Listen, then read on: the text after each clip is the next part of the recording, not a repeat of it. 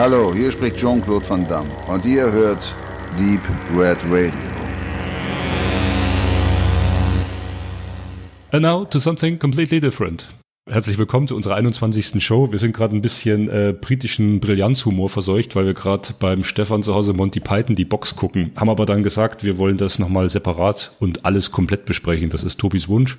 Wir werden ihm in drei Jahren nachkommen. Jede Folge einzeln, Recap. Eben. Wir sitzen hier gemütlich abend zusammen und feiern so halb äh, Geburtstags Wehen der dritten Woche und Einweihungsfeier und es gab äh, Gulasch mit Paprika. Tobi hat sich gefreut. Was kommt denn in dieser Show alles dran? Ich frag mal in die Runde. Benedikt, greif mal das Mikro, sag mal, was du als Fundstück dabei hast. Ich habe äh, als Fundstück dabei nicht viel. Ich bin nur echt äh, irritiert, dass in dieser äh, was heißt das, Schrot- und Kornzeitschrift, ist es, ist es ein Giveaway für, für umsonst? Ja, hier um die Ecke gibt's einen Biomarkt, da kaufen wir manchmal in letzter Zeit äh, einmal zu oft die Woche irgendwie ein bisschen was ein und da gibt's das als Giveaway, ja. Aber auf jeden Fall äh, tut der Tatortkommissar Felix Klare darin irgendwas über Bionahrung erzählen und als Beilegblatt gibt es irgendwas, was ich nicht verstanden habe mit Oswald Kolle. Also es ist sehr spannend, also die Ausgabe. Da müsste eigentlich draufstehen, der Mensch lebt nicht vom Brot allein. Das wäre ja, es ist, das, es ist das sondern auch von Schulmädchenreport. So, also äh, ja, interessant. Was Max in der letzten Einleitung schon angekündigt hatte, äh, dass wir nochmal über die Kinopremiere von Phonomanie sprechen in Meißen. Dazu will ich jetzt gar nicht so viel sagen. Da wurde letztes Mal so viel gesagt und jetzt wird noch mehr dazu gesagt. Aber anders. Genau. Und ich bin ganz schnell, weil ich war im Kino mit meinem Sohn, das kommt ja in letzter Zeit nicht mehr so oft vor. Wir haben uns schon das Scharf UFO-Alarm angeguckt.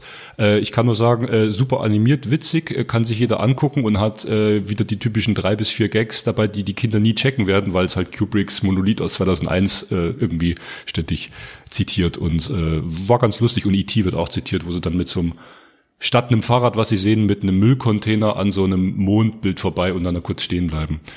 Äh, ja, witziger Film. Ähm, Im Grunde genommen haben wir eigentlich bloß eine Besprechung aus dem Home Entertainment Bereich, äh, speziell Arrow Video, darum geht's um Nightbreed. Ansonsten haben wir eigentlich nur diesmal Kino, Kino, Kino drinne. Wir sind diesmal ein Kinomagazin. Gab es schon lange nicht mehr. Und wir sprechen über das perfekte Geheimnis, die 12. Auflage, die Wache, Parasite, der Leuchtturm und Dr. Sleep. Genau, und wenn jetzt jemand doch noch einen kleinen Heimkinotipp braucht, habe ich den Jungs auch schon angeteasert und ans Herz gelegt, einfach mal den neuen Eddie Murphy zu gucken, nämlich Dolomite is my name. Da spielt dann Wesley Snapes auch noch mit und noch eine ganze Handvoll anderer eher aufstrebender ähm, schwarzer Darsteller, die die wahre Geschichte, jetzt weiß ich, komme ich gar nicht auf den Namen, aber eines sehr einfallsreichen Musikers, Filmemachers, Geschäftsmann dort ähm, nachgestellt haben, der in den 70er Jahren ganz in unserem Sinne dann auch später sein, naja, seine Comedy-Sketches verfilmt haben wollte in einem Titel, wo halt vor allen Dingen Gewalt und Sex äh, ziehen sollte für ein Publikum, was nicht gerade verwöhnt war äh, mit Filmen, die für dasselbe gemacht waren und auf jeden Fall eine wunderbare Wohlfühlgeschichte für alle Filmliebhaber, die gerne selber was machen. Also Sex und Gewalt jetzt oder wie? Nee, Filme drehen. Ach so. Äh, ohne Mittel, egal was kommt, sich selber verwirklichen, egal was dabei rauskommt dann. Und ich möchte auch noch mal kurz auf den Hinweis noch mal geben bezüglich der Tagung im Januar in Regensburg zum Thema, das war die DVD oder das ist die DVD. Und äh, wir haben immer noch unseren Fragebogen. Ihr könnt noch bis Mitte Dezember äh, ausfüllen würden uns freuen. Es haben schon über 100 Leute mitgemacht und waren fleißig. Äh, ihr könnt euch da quasi anschließen. Eine Sache, auf die ich noch eingehen wollte, ist am 15.02.2020 spielend Claudio Simonettis Goblin in der Leipziger Peterskirche und vertont dort live Dario Argentos Suspiria. Äh, ein Abend zuvor gibt's dann im Luro Kino das 2018er Remake im Beisein des Regisseurs, wie ich erfahren habe, und äh, mit einem Vortrag von Dr. Markus Stiegleger. Und das Ganze wird in Kooperative mit Randfilm und Swansea Constellation ermöglicht. Und wir werden dort wahrscheinlich auch vor Ort sein und dann mit den Jungs von der Nostromo-Verschwörung den Event begleiten. Ansonsten erwartet euch dann im Dezember ähm, noch eine ein paar Sachen. Zum einen zwei Interviews, die wir auf dem Hardline 219, da wollen wir jetzt äh, mit starten. Und dann kommen wir noch zum ersten Teil unserer quasi Cyberpunk-Reihe. Und da beschäftigen wir uns speziell mit im ersten Teil mit Philip K. Dick und dem dunklen Kino nahe dem Tannhäuser Tor. Bei dem Kino vom Tannhäuser Tor, will ich kurz erzählen, wollen wir über Blade Runner nochmal sprechen, über Blade Runner 2049, du über die drei Kurzfilme zu 2049 ähm, über Soldier, Star Force Soldier, der im selben Universum spielt, und über Moon. Und dann halt nochmal im Allgemeinen über das Kino, was dann noch sich angeschlossen hat äh, mit Minority Report, AI, Scanner Darkly, all die Sachen, die werden wir nochmal kurz ansprechen. Ja, und damit leiten wir jetzt über ins Kinoprogramm. Coming soon to a theater near Wir waren im Kino, der Benedikt und ich, diesmal äh, getrennt. Aber wir haben uns verabredet, dass wir das heute gemeinsam, das Gesehene, besprechen können. Und zwar natürlich, Tobi hat gesagt, ich muss den deutschen Titel regelkonform aussprechen, nämlich Stephen Kings Dr. Sleeps Erwachen. Hatten wir uns ja schon mal drüber geäußert, wie gut wir das finden, diesen grammatikalisch-künstlerischen Lingualkniff. Ähm, ich wollte noch was erzählen. Ich habe den Film gestern geguckt, also wir nehmen jetzt gerade hier am 28.11. auf. Ich war in einer 17.05 Uhr Vorstellung bei uns im Rundkino direkt nach Arbeit. War auch der einzige im kleinen 64-Personensaal. Habe ich lange nicht mehr gehabt, so einen Film alleine zu gucken. Das erinnerte mich an frühere Freitaler Zeiten, 90er Jahre. Kleineres Kino noch, da lief die, die Rolle dann gerne mal nur für mich. Was aber halt spannend war, ohne dass der Film jetzt übermäßiger Nerven äh, zerreißender Schocker ist, dass dann halt so mitten im Film kommt auf einmal jemand rein, so ein älterer Mann, wirkte leicht verwirrt, setzt sich hin, so drei Plätze neben mir, sitzt da fünf Minuten und geht wieder raus. Ich habe so getan, als ob es mich jetzt nicht tangiert. Das war bei mir auch. Konzeptkino. Hast du auch im Rundkino? Nein, siehst du, es ist in jedem Kino so. Genau, und ähm, ja, ich hatte vorher mich überhaupt nicht informiert, wie lang der Film ist, war dann äh, angenehm überrascht, entsetzt, dass er tatsächlich mit zweieinhalb Stunden sogar die Langfassung von Shining, um da jetzt mal überzuleiten, ähm, toppt. Und wenn man jetzt nochmal weiter ausholen will, ist es ja die Dekaden später kommende Fortsetzung zu Shining und äh, die natürlich auch Stephen King an sich verfasst hat, weil er immer mal wieder zwischendurch gefragt wurde, Mensch, das ist doch eigentlich eine Figur der Danny Torrance, also der kleine Junge, der das alles, äh, die Eskapaden seines Papas, gespielt von Jack Nicholson, dort übersteht. Also in dem Film von Stanley Kubrick dann wieder.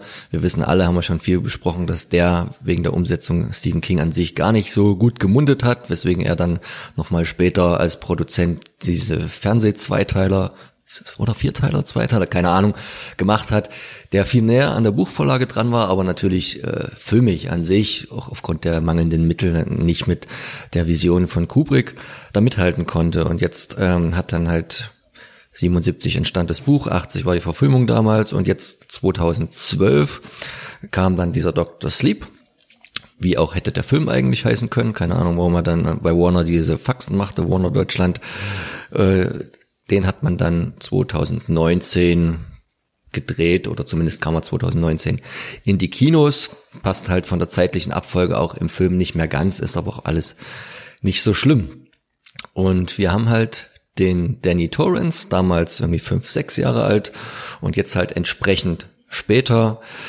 Ähm, er ist in die Fußstapfen seines Vaters so ein bisschen getreten, hat auch aufgrund der Verarbeitung dieser Ereignisse, die ihm da im Overlook Hotel erfahren sind, auch dem Alkohol ziemlich doll zugesprochen. Wird gespielt hier von Ewan McGregor und äh, ist so, naja, fast schon ziellos durch die USA hin und her irrend, immer auf der Flucht vor sich selber, bis er dann mal in Fraser ankommt, einem Ort, wo er dann seine ähm, seine Bestimmung findet, nämlich in einem Hospiz heuert er da an, nachdem er vorher noch anderweitig jobmäßig Kontakte geknüpft hat und bekommt damit auch seinen Namen, weil er äh, es irgendwie schafft, ganz ruhig und sachlich und äh, beruhigend äh, Leute hinüber zu begleiten in das zweite Leben oder das Leben danach oder einfach schlicht in den Tod und deswegen halt Dr. Sleep, sein Shining hat er immer noch so ein bisschen im Gebrauch, macht dann auch eine Entziehung, wird äh, anonymer Alkoholiker, blockt das ein bisschen weg, versteckt das in seinem Kopf. Irgendwann kommt es aber zu einer Kontaktaufnahme von jemand anderem, einem kleinen Mädchen, das eine sehr große Begabung in die gleiche Richtung hat. Und äh, dann gibt es noch eine dritte Partei, die auch was mit Shining zu tun hat, nämlich eine geheime Organisation, die waren Knoten, die sich vom Shining ernähren und deswegen ab und zu mal in Amerika Kinder stibitzen.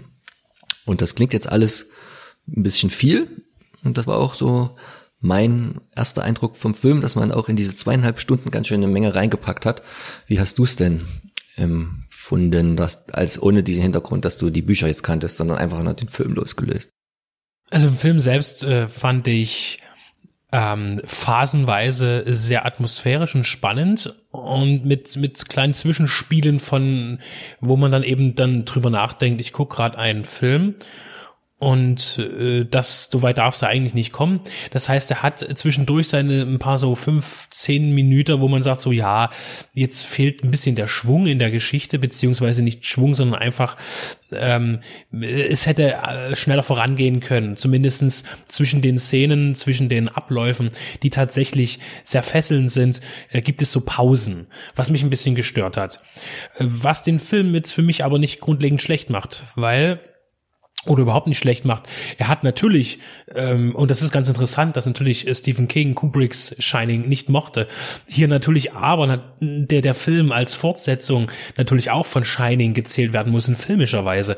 Natürlich optisch sehr stark an Kubrick hängt und eben nicht an dem viel lieber für Stephen King, äh, den, den Zweiteiler im Fernsehen. Und äh, da musste er sich vielleicht möglicherweise ähm, ja überreden lassen, vielleicht auch nicht. Es gibt ist bestimmt viel Geld geflossen, ist aber auch egal. Ich finde, dass man die Umsetzung gerade in Bezug auf Shining von Kubrick sehr gut gemacht hat. Äh, wir hatten es auch im Vorgespräch schon. Äh, mittlerweile ist ja alles möglich, dass man durch äh, CGI und Verjüngung von Gesichtern und so weiter, was wir auch schon im Marvel Universe gesehen haben und auch in anderen Filmen oder eben auch James Dean jetzt demnächst vermutlich wieder im Kino ähm, schon erlebt haben. Und hier hat man eben, da ja eben die Darsteller Shelley Duvall und auch Jack Nicholson wieder eine Rolle spielen in der filmischen Umsetzung. Nebenbei hat man hier aber auf Schauspieler gesetzt, die eben nicht verfremdet wurden digital, sondern einfach denen doch ähnlich sehen. Und besonders bei Jack Nicholson fand ich das sehr interessant, ähm, dass man das so gemacht hat. Äh, ja, technisch bleibt der Film dann Gott sei Dank äh, recht schlicht. Was, es ist kein großes CGI-Gewitter. Natürlich gibt es auch viele Effekte, aber es ist nicht so überlastend. Und ich denke, das hätte dem Film auch nicht gut getan, weil er ja durchaus eine äh, emotionale Geschichte zu erzählen hat. Weil es geht ja auch viel um, um Leid und Tragik. Gerade ähm, der Rückblick auf den Alkoholismus des Vaters, der auf den Sohn überspringt äh, und der ihn dann auch abzuschütteln versucht und es ja auch schafft, aber dann auch wieder am Ende damit konfrontiert wird. Ja, also primär fand ich ihn äh, dahingehend gut, aber für mich fehlte so man kann den Film eben nicht neben Shining stellen. Es geht eben nicht, weil Mike Flanagan ähm, ist nicht Kubrick und das will er auch nicht sein und das ist auch völlig blödsinnig, da irgendeinen Vergleich zu ziehen.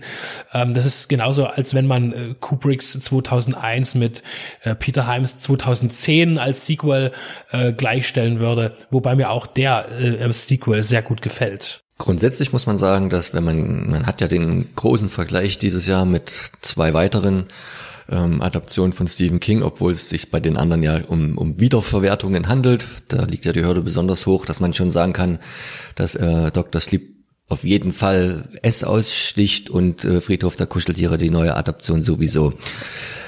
Was ich ganz gut treffen fand, was ich im Netz gelesen habe, dass einerseits der Film, wie du auch sagtest, an manchen Stellen ein bisschen zu lang ist, an anderen Stellen auch fast wieder zu kurz. Und ich würde es mal noch überspitzt sagen, und ich denke, da verraten wir jetzt auch nicht zu viel, dadurch, dass er versucht, die Brücke zu schlagen. Einerseits tatsächlich, ich sage jetzt mal die ersten zwei Drittel des Films, relativ genau, auch wenn er da natürlich Auslassung machen muss, Dr. Sleep wiedergibt, zum Teil auch szenisch genau dargestellt. Ich habe den Anfang des Buches jetzt nochmal nach fünf Jahren gelesen, also hat es auch genau vor Augen. Da war ich sehr froh, Das hat aber auch schon bei das Spiel bewiesen. Das ist ja auch vom, von ihm eine sehr getreue Adaption eines äh, Stephen King Romans, auch lange als unverfilmbar gehalten, jetzt bei Netflix schon seit einiger Zeit äh, zu sehen und von mir auch schon besprochen.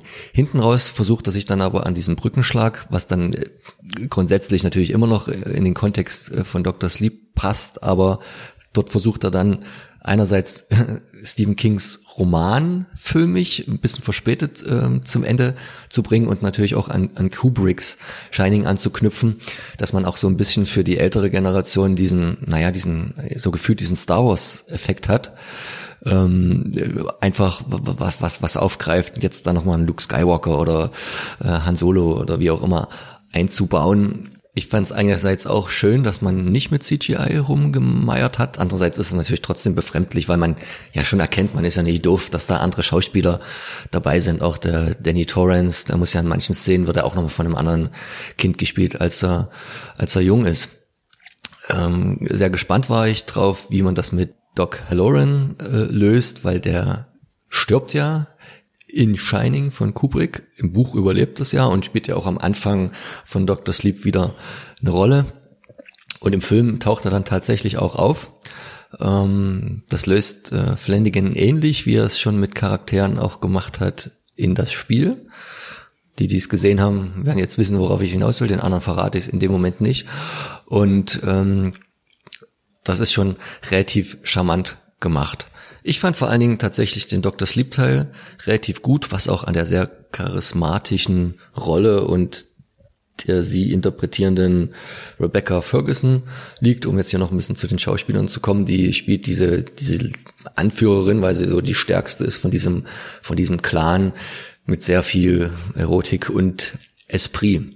Müssen wir vielleicht nochmal zu sagen, dass es wirklich eine, eine Bande von bösen Figuren ist, die halt wirklich die, die guten Menschen, die das Shining haben, aufsuchen, um, wie du schon sagtest, um sie halt auszusaugen. Das sind alte Kreaturen, so ein bisschen ja. Vampir gleich, die davon letztendlich leben. Und da bietet der Film tatsächlich auch ein paar. Und Shining, das will ich nochmal sagen, für die, die damit jetzt nichts anfangen konnten, das ist halt eine übersinnliche Gabe, äh, die ziemlich vieles umfasst, also viele Möglichkeiten offen lässt, um äh, außerirdisch, sage ich mal, also nicht menschlich zu agieren mit Gedanken. Das ist ja auch ein sehr oft genommenes Thema bei Stephen King, ob man da jetzt nur Firestarter nimmt oder einige andere Bücher und dann spätere Verfilmungen, die da ein bisschen mit Telekinese auch ähm, spielen. Man müsste sich den Film mit Shining mal noch mal in einer sehr ausführlichen Besprechung zu Gemüte führen, weil der Flanagan versucht natürlich auch eine Menge reinzupacken, wenn man so schon liest, was es da jetzt alles schon gibt an Referenzen zu anderen Werken von King, äh, ganz viel dunkler Turm, wenn es nur Nummern sind und irgendwelche Haustüren und das ist schon auch eine, eine Fanarbeit, kann man sagen, so dass man auf vielen Ebenen Spaß an der Verfilmung hat. Auf jeden Fall ein, ein, ein guter King-Abschluss für ein nicht ganz so äh, gut gestartetes Jahr, was so die Adaption angeht. Aus unserer Sicht auf jeden Fall eine Empfehlung und die Spaß macht, wenn man sich aber auch ein bisschen in dem Universum auskennt. Funktioniert der Film auch ohne Shining? Mal eine ganz dumme Frage. Hat er auch den so aufbereitet, dass man als Erstsichtung ohne jeglichen Hintergrund oder wird der zu verwirrend? Ich denke, dass man schon dann in dem Fall ein so ein bisschen mehr an Rückblende hätte vielleicht am Anfang machen müssen. Das hat er ja so ein bisschen. Er geht ja zurück am Anfang direkt in nach 1980, aber ist dort äh, nicht so erklärend, dass man jetzt ohne weiteres ähm, den Film verstehen könnte. Natürlich ist es jetzt, kann man auch ganz blauäugig sein und sagen, ja, ich gucke mir das einfach an äh, und da passiert halt was. Ich denke, man wird dann eben in diese neue Geschichte reinsteigen können und auch verstehen können, worum es geht. Aber natürlich macht es allgemein überhaupt gar keinen Sinn, das Ganze ohne äh, Shining zu sehen äh, als Vorwissen. Ich finde gut äh, Ewan McGregor, äh, generell ein Schauspieler, der eigentlich in jedem Film eine gute Figur macht, äh, sei die Qualität dabei hingestellt. Nicht immer alles ist super, aber ich finde Ewan McGregor hat immer so einen gewissen Charme, einen gewissen Glanz, eine, eine auch eine gewisse Rustikalität in sich, die sich lohnt und die man gerne sieht. Also wir hatten das ja auch schon also besser als John Cusack. Also ich glaube, hätte man den heute genommen für diese Rolle, äh, der ja auch mit Stephen King Verfilmungen viel zu tun hat. Aber den abgehalfterten Alki in der Anfangssequenz ja, hat er vielleicht gut, gut geschafft. Vermutlich ne? ja, aber irgendwie ist er halt das Schau ich will ja niemandem zu nahe treten, außer ihm. Ja, aber das Schauspieler ist halt nicht mehr so sein Ding, glaube ich. Ich habe ja so einen kleinen Nachzähltick. Eigentlich und aber da, dadurch, dass der Film später entstanden ist, so sieben Jahre als das Buch, passt es vom Alter von Hugh McGregor her relativ perfekt rein. Im Buch bei Dr. Sleep ist der Danny Torrance dann, wenn die Hauptgeschichte spielt, halt, glaube ich, eher so Ende 30. Und da wäre jetzt John Cusack noch viel zu alt, viel zu alt ähm, gewesen. Bei Ewan McGregor passt da ganz gut rein. Was ich halt so ein bisschen vermisst habe, aber das ist dann halt immer so die Sachen, die, die rausfallen, wenn, wenn Stephen King so ein bisschen Zeit, Zeitgeist mitnehmend. Und da gibt's eine sehr prägnante Szene im, im, Buch, wo die wahren Knoten, so heißt ja diese, dieser Clan da, äh, am 11. September nicht ganz zufällig 2001 da vor New York stehen und dann schon wissen, dass da die zwei Flugzeuge in die Türme und dann auch bei 3000 Leuten, die da sterben, ein bisschen Steam freigesetzt wird und sich daran erstmal laben und tagelang dort gucken und äh, sich da ein bisschen nähern. Ähm, das sind halt so, so kleine Feinheiten, die immer verloren gehen bei einer Adaption.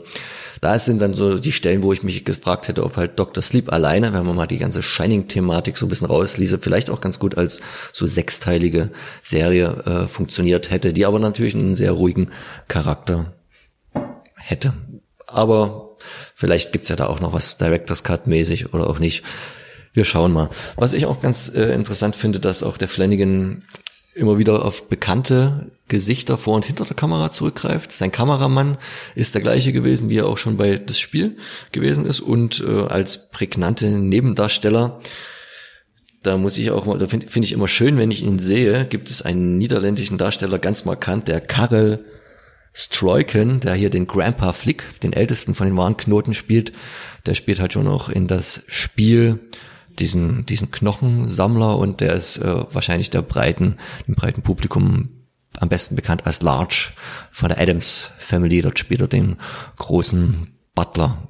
Auch immer für ganz spezielle Rollen dann gecastet. Bei so einer Körpergröße von, keine Ahnung, zwei Meter zehn würde ich jetzt mal schätzen.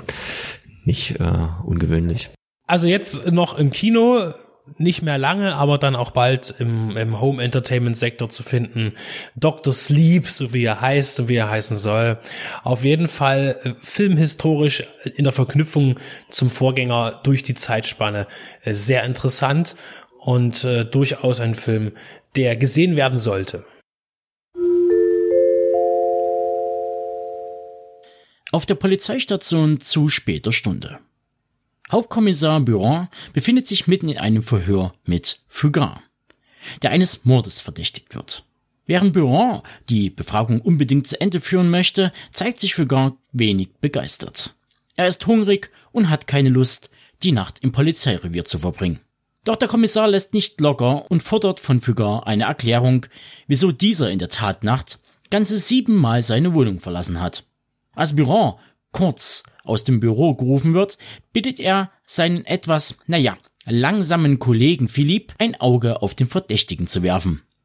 Doch dann überschlagen sich die Ereignisse. So viel zur Einleitung. An dieser Stelle werde ich jetzt nicht mehr groß auf die Handlung eingehen, sonst würde ich zu viel von diesem seltsamen Stück Filmpreis geben. Also beschränke ich mich grob auf den Plot und das drumherum. Bei Die Wache im französischen Opost handelt es sich um Quentin Dupieus siebte Regiearbeit im Langfilmsektor und zugleich wirkt er wie ein Neuanfang. Es ist der erste vollständig in Frankreich gedrehte Film. Es ist ein sehr dialoglastiger und spielt zudem fast ausschließlich bei Nacht.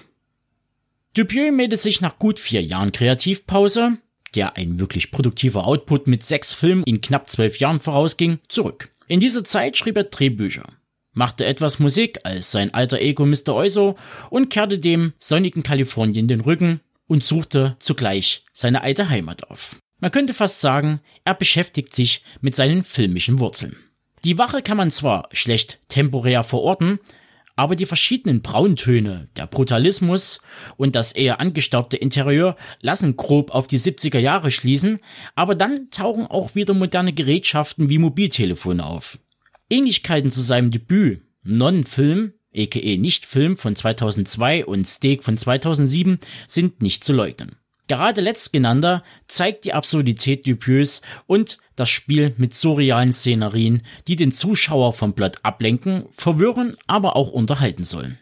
Ähnliches findet sich auch in den Frühwerken von Woody Allen und vor allem in Filmen von Claude Ferraldo, Tamrock und Ben Hopkins, Die neuen Leben des Thomas Katz, wieder. Darin werden alltägliche Situationen, Dialoge und Konventionen ad absurdum geführt, überhöht und ins Groteske gedreht.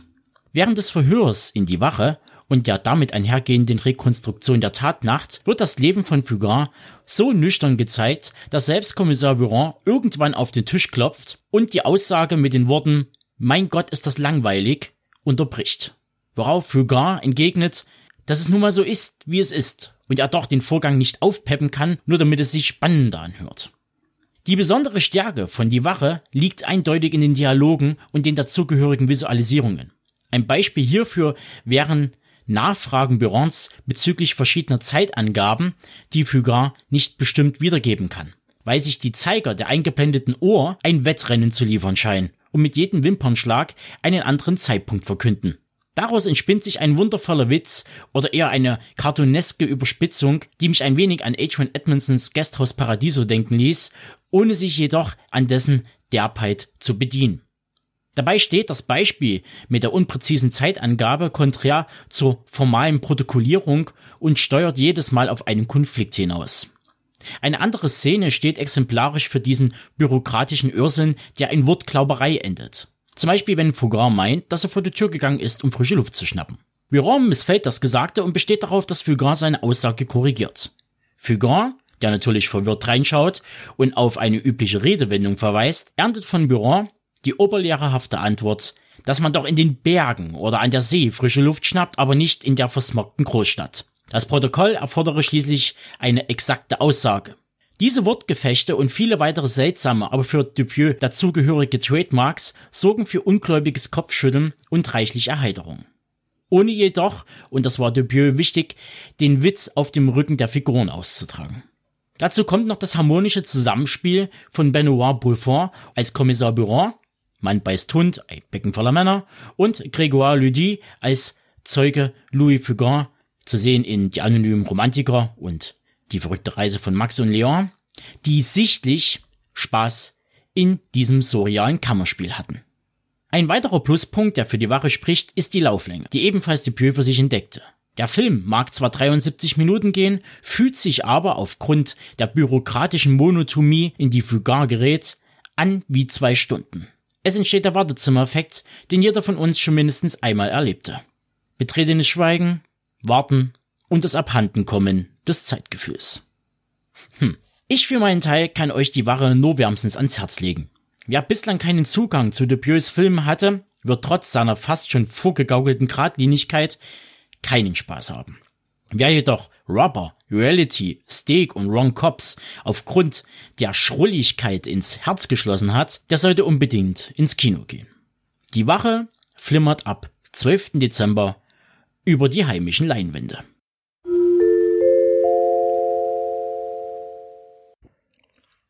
Es ist kein perfektes Geheimnis, dass der Benedikt gerne mal in einen Film geht, auch ins Kino natürlich noch, aber er tut das doch eher selten, um einen deutschen Film zu gucken. Ich weiß gar nicht, wann das vor diesem, den wir jetzt besprechen, das letzte Mal gewesen ist. Er nickt, er wird es euch gleich sagen. Aber wir haben durch mich initiiert, weil ich tatsächlich neugierig war, durch mehrfache Trailersichtungen, das perfekte Geheimnis uns angeschaut. Und man kann da jetzt schon mal vorab sagen, das ist äh, mittlerweile der erfolgreichste deutsche Film 2019 und hat eine Menge eingespielt und eine Menge Zuschauer schon in die Kinos geholt. Was jetzt aber auch nicht weiter verwunderlich ist, denn er benutzt ziemlich viele Zutaten, die erstmal so ein bisschen nach der klassischen deutschen Komödie schreien, egal ob man das jetzt schon werten will oder nicht. Also die Zutaten sind zum einen halt eine Story, die doch sehr auf ein, irgendwo vom Thema her auf ein junges Publikum, auf ein technikaffines Publikum ausgelegt ist. Dann benutzt man sehr viele A-Riegen Schauspieler Deutschen und jetzt nicht mehr so wie Iris Berben und Mario Adolf, sondern halt schon die zwei Generationen drunter, also alle etwas jünger mit dem krassen Zugpferd Elias Mbarek, der einer ist in dieser Generation Schweighöfer, Ambarek unter Till Schweiger, die halt einfach am finanzträchtigsten sind. Holt noch ein paar andere rein, wir machen es der Reihe nach und macht so ein kleines Kammerspiel, in dem eigentlich nur sieben Personen im Großen und Ganzen vorkommen, die sich treffen, um einen schönen Nachmittagabend zu verlegen bei Essen. Es sind alte Freunde, vor allen Dingen die Jungs, wie man auch so ein bisschen aus der Vorgeschichte erfährt. Es sollten jetzt hier eigentlich vier Pärchen am Start sein. Einer kommt aber solo, der hat immer ein bisschen Pech mit den Frauen und es entspannt sich, hat so eine so eine Geschichte ein bisschen größer als der Gott des Gemetzels. Da hat man nur vier Personen, aber im Prinzip spielt es nur in einer Wohnung und den ist halt so ein bisschen auch langweilig. Die meisten davon haben ein klassisches Konstrukt von größere und kleinere Kinder, die Probleme, die sich halt so in der Ehe, in der Beziehung einstellen über die Zeit, sind aber alles ganz gut wohl situiert und irgendwann kommt man dann auf die Idee, wir könnten doch jetzt einfach mal machen, dass für die Zeit dieses Essens wir alles, was an Social Media, an SMS, an Nachrichten reinkommt, an Anrufen, kommt laut entgegengenommen oder vorgelesen wird, denn wir haben ja alle keine Geheimnisse. Die einen sträuben sich so ein bisschen dagegen, die anderen finden es sofort ganz gut.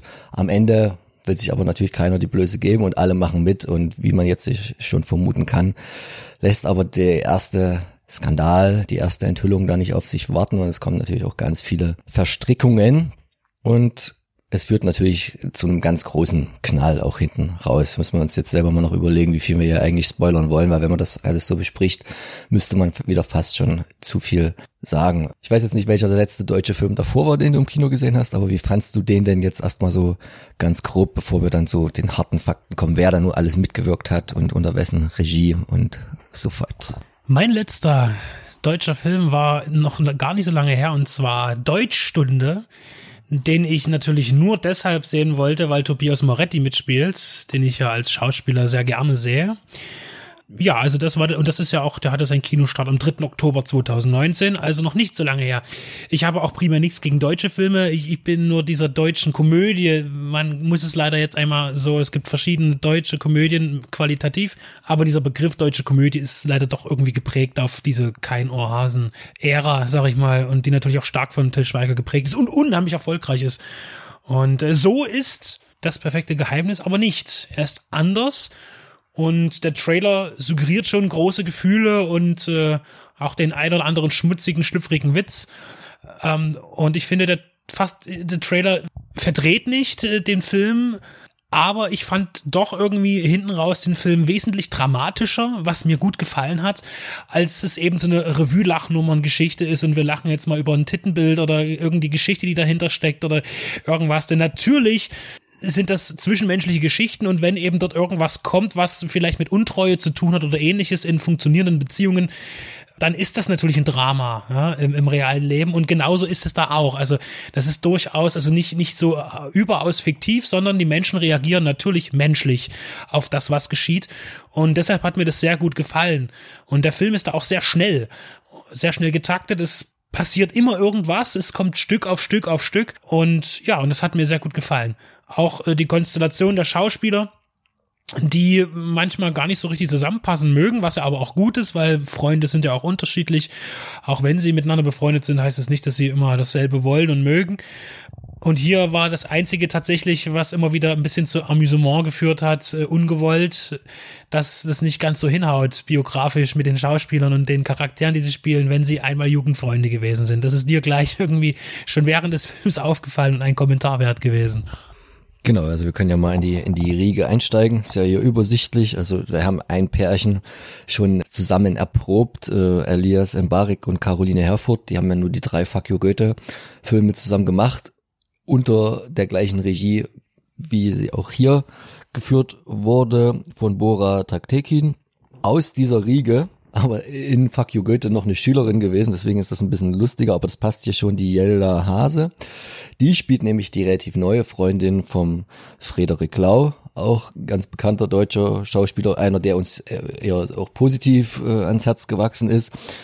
Und dann haben wir noch das dritte Pärchen halt, Jessica Schwarz und Wotan Wilke Möhring. Ne? Und die letztgenannten haben halt schon eine, eine Puberti schwerst pubertierende Tochter mit den äh, Problemen, die da auf Eltern zukommen. Äh, Mbarek und Herford haben halt eher zwei kleine Kinder und die Schwiegermutti von ihr, die zu Hause auf die Kinder aufpasst und er ist der moderne naja, Familienvater, der die Kinderfürsorge übernommen hat. Dafür geht sie arbeiten, also ein bisschen umgedreht. Frederik Lau ist ein bisschen nicht erfolgreich, ist Taxifahrer, hat immer neue Ideen, aber es kommt nichts, hat sich jetzt eine Junge geangelt, aber ein bisschen reich, wie man dann so erfährt. Und der siebte im Bunde, der da allein auftritt, weil er irgendwie die Freundin erst ganz neu hat und sie kann nicht, Florian David Fitz, uns ja auch relativ gut bekannt. Das passt grundsätzlich alles schon ganz gut zusammen wenn man natürlich überlegt, dass, dass die Verbindung über die Jungs zustande kommt, die dann im Alter von zehn Jahren, wie am Anfang war, mal so einen Blödsinn gemacht haben mit Blutsbruderschaft und der eine wäre fast verreckt und dann guckt man mal durch und dann sieht man, dass also Wotan Wilke Möhring ist halt Mitte 50 und der Frederik Lau ist halt 30. Aber gut, der eine sieht halt jünger aus, als er ist, der andere durch die hohe Stirn jetzt schon ein bisschen älter.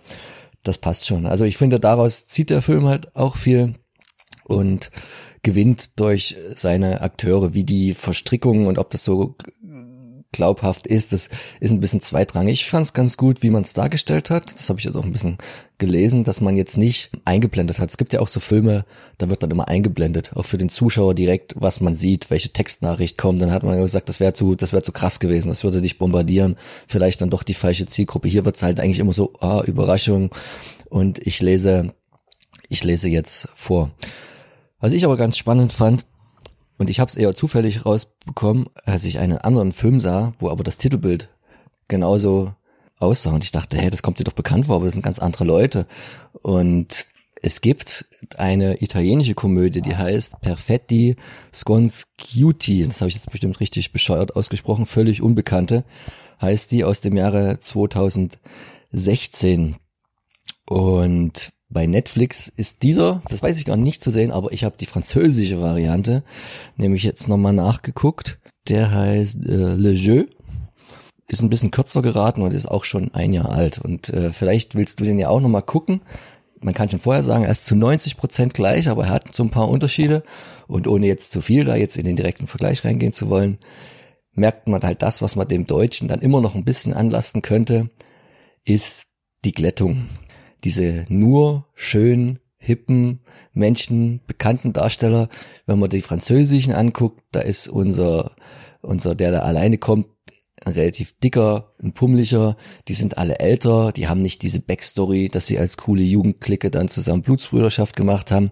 Aber das Krasse ist an der, ähm, an der französischen Entsprechung, und ich weiß gar nicht, wie es italienische Original ist, dass bei, beim Deutschen hat der Regisseur bei der Adaption gesagt, er will das lustig machen, er will das zur Komödie machen. Und der Ton beim Französischen ist ganz anders. Es passiert im Prinzip das Gleiche, aber es ist halt bierernst die ganze Zeit. Und es ist wie ein anderer Film. Und da gebe ich das Mikro gleich ab. Der Film hat ja ein paar, ein paar Vorbilder aus einem ganz anderen Genre. Das würde man jetzt aber vielleicht oberflächlich gar nicht merken bei der Betrachtung der deutschen Variante.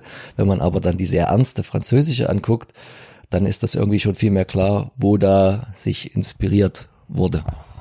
Also ich habe sofort an Alfred Hitchcock denken müssen. Äh, Cocktail für eine Leiche, das ist zwar sehr weit hergeholt, aber nicht, naja, wohl nicht ganz weit her, denn die, die Ausgangssituation eben, die, die Isolation, die freiwillige Isolation in dem Zimmer äh, und nur dort handelt die Geschichte eben fast in ja Originalzeitlauflänge, sagen wir mal, ja, es geht um einen Abend, ein abendfüllender Film und irgendwie musste ich schon auch eben dort dran denken an Hitchcock. Ob das jetzt tatsächlich ähm, damit verbunden ist, ist erstmal eine andere Geschichte. Aber natürlich kam ja auch die Idee, als die Trailer im Kino liefen, ja, das ist jetzt eigentlich eine ziemlich coole Idee. Hatte die nicht schon mal jemand vorher gehabt vielleicht, weil kommt ein bisschen spät, weil dieses Social Media hat sich ja schon lange etabliert und auch dieses Smartphone, dass man da auf einem Gerät auf alle äh, Kommunikationskanäle zurückgreifen kann, E-Mail, SMS, äh, ja und eben WhatsApp, Facebook und Anrufe Katastrophe, ja. Und in der Tat scheint es, hast du mir gerade die Augen geöffnet, schon äh, in, aber in letzterer Vergangenheit, in den letzten Jahren schon andere Länder die Idee gehabt zu, äh, zu haben, das umzusetzen. Und das ist natürlich spannend, dass es dann in der Tat die Komödie sich am besten verkauft. Ich glaube, dass sich kaum einer Deutschstunde angesehen hat, äh, weil es halt doch ein, ein Drama ist, auch in Literaturverfilmung.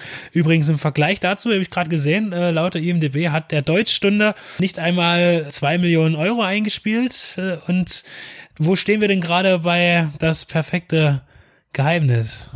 Na, ich glaube, der, der Eintrag ist jetzt vielleicht nicht der aktuellste, aber du hast was erzählt von über drei Millionen Zuschauern und dann gleichsam gelesen. Ich weiß jetzt nicht, ob jedes Ticket zehn Euro kostet in Deutschland, aber könnte man jetzt leicht die Rechnung aufmachen.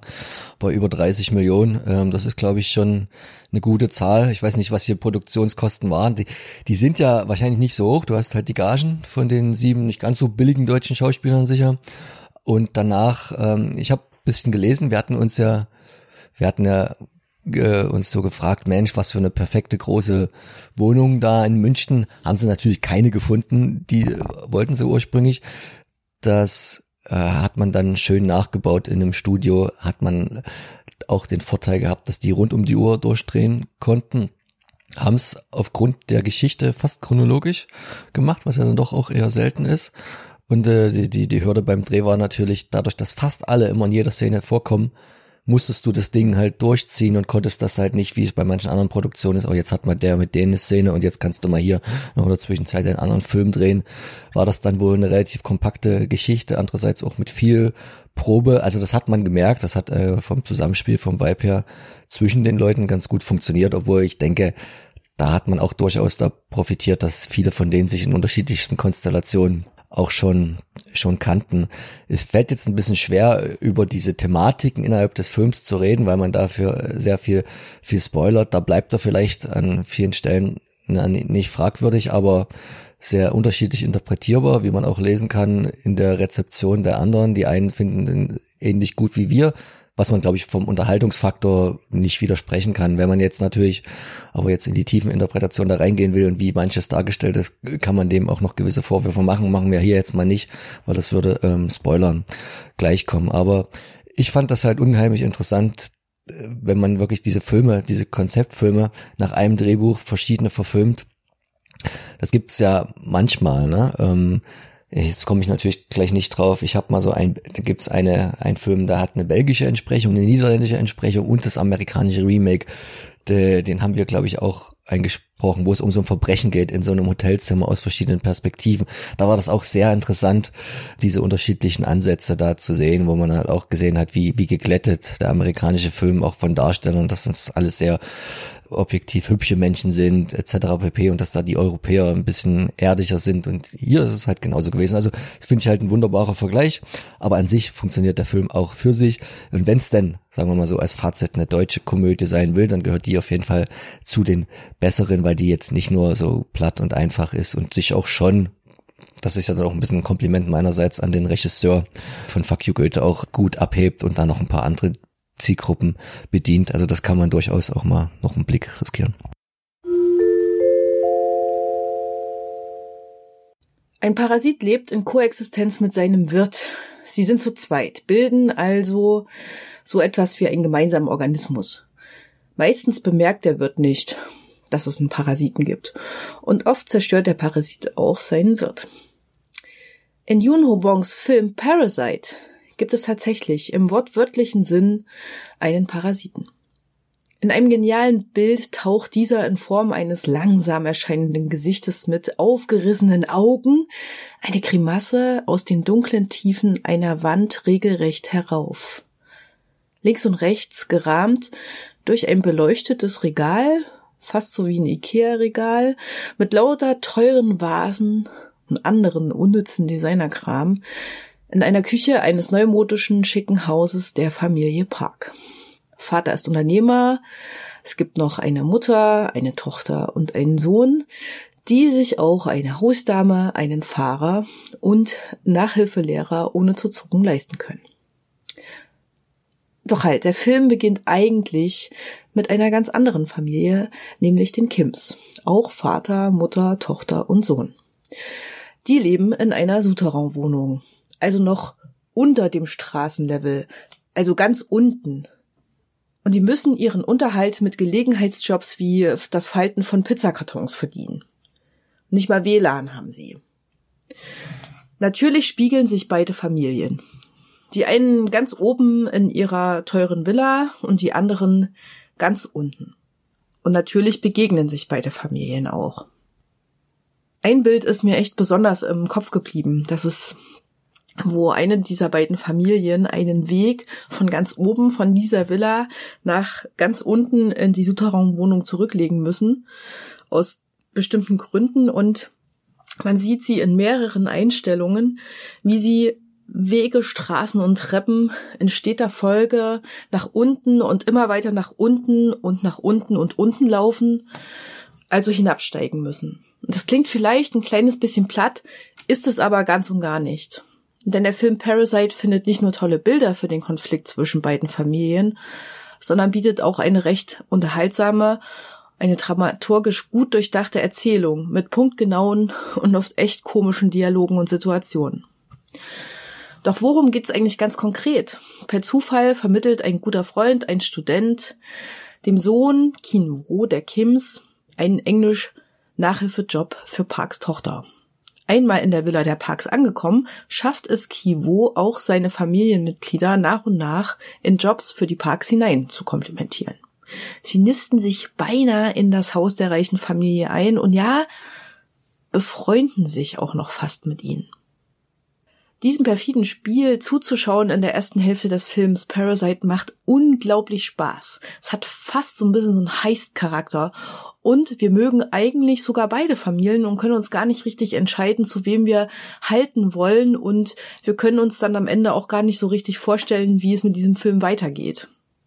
Außer, dass wohl irgendwann aufgrund der gut gelegten Lügen und Fallstricke alles eskalieren wird.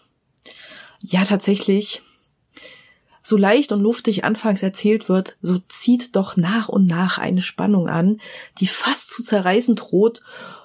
Und das passiert so ganz beiläufig in diesem Film, fast unbemerkt. Nur in den Stühlen rutschen wir hin und her und wissen genau gleich, gleich passiert was. So viel sei verraten. Es kommt auf jeden Fall so, wie man es sich überhaupt nicht hätte vorstellen können. Und das ist nicht nur unterhaltsam, sondern auch wirklich klug. Tja, das sind wohl all die Geheimnisse, die John Wobus Film Parasite zu einem absoluten Geheimtipp machen und jegliche Kritikerherzen hochschlagen lassen. Und am Ende auch noch zum Gewinn einer goldenen Palme in Cannes geführt haben.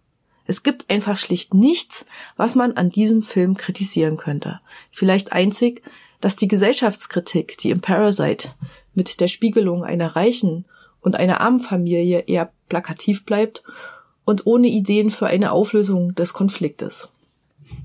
Doch für mich ist Parasite vor allen Dingen eine Parabel, welche Bilder und Situationen erschafft, die zwar recht schlicht komplexe Sachverhalte aufzeigen, aber dennoch zum Selbst- und Weiterdenken anregen. Schließlich ist es auch der Krieg zwischen Angehörigen der Unterschicht, der in den Fokus gerät, im zweiten Teil des Films.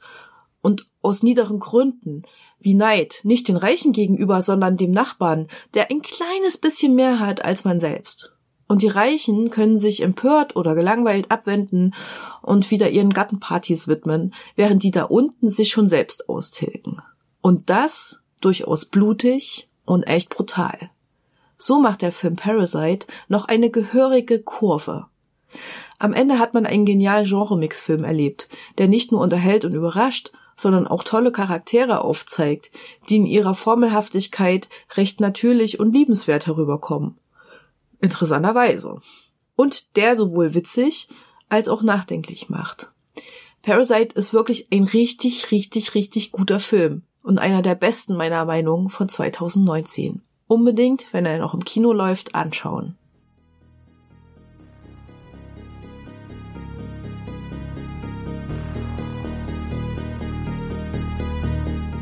Hallo, hier ist der Benedikt von Deep Red Radio. Ihr hört gerade unseren Filmpodcast. für die Liebhaber und Liebhaberinnen des Genre und Independent Kinos. Ja, uns gibt es seit nunmehr 2012 in verschiedener Besetzung, aber immer beständig und bieten euch ein umfangreiches Audioprogramm zu Spielfilmen, zu Serien. Wir haben auch Interviews für euch im Angebot, Specials, mal länger, mal kürzer ein buntes Programm. Was kommt aktuell auf Blu-ray und DVD raus? Nicht alles kommt in unser Portfolio, aber das für uns Wichtigste und Interessanteste. Schlechte Sachen, gute Sachen, was lohnt sich, was nicht und was kommt im Kino. Auch das haben wir im Auge, auch wenn wir nicht immer ganz aktuell sind und alles abgrasen. Wir kommen zu Wort zu den Sachen, die uns interessieren und hoffentlich auch euch. Besonders auch Randerscheinungen sind uns wichtig, Low-Budget-Filme und darunter. Filmkritik und Analyse sollen nicht Langeweile bedeuten, sondern auch ein bisschen Spaß machen. Und wir bemühen uns, stetig Information und Unterhaltung zusammenzubringen. Ob wir es nun alleine tun, in Einzelbesprechungen oder aber gemeinsam in unseren Shows. Wir berichten auch gerne vom großen Rummel auf den Filmfestivals, Sehen konnte man und wird man uns auf dem Cinestrange Cineways Filmfestivals, auf dem Fantasy Filmfest der Journale oder dem Hardline Kino Extrem. Vor unseren Mikrofonen unterhielten wir uns mit John Landis, John Glenn, Sam Furstenberg oder auch John Huff. Des Weiteren auch Darstellern wie Charles Rettinghaus, Toby Jones, Dieter Laser oder Klaus-Theo Gärtner. Beziehungsweise auch Menschen, die hinter dem Ganzen stehen, Label- und Programmchefs. Wir möchten auch in der Zukunft mehr mit Gastautoren kooperieren oder mit kollegialen Blogs gemeinsame Sache machen. Dazu könnt ihr euch gerne bei uns melden, wenn ihr mitmachen wollt oder selber einen Podcast habt oder einen Blog und Interesse an einer Interaktion habt.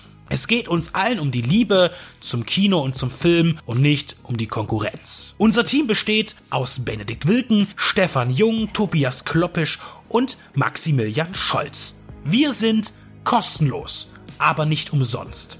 Aber gerne freuen wir uns auch jederzeit um Unterstützung, sei es im Internet durch Klicks und Likes, durch das Weiterverbreiten, durch Teilen, durch die Mundpropaganda und wem das Ganze auch noch vielleicht den ein oder anderen kleinen Euro wert sein sollte, darf das gerne per PayPal bei uns auf der Seite spenden.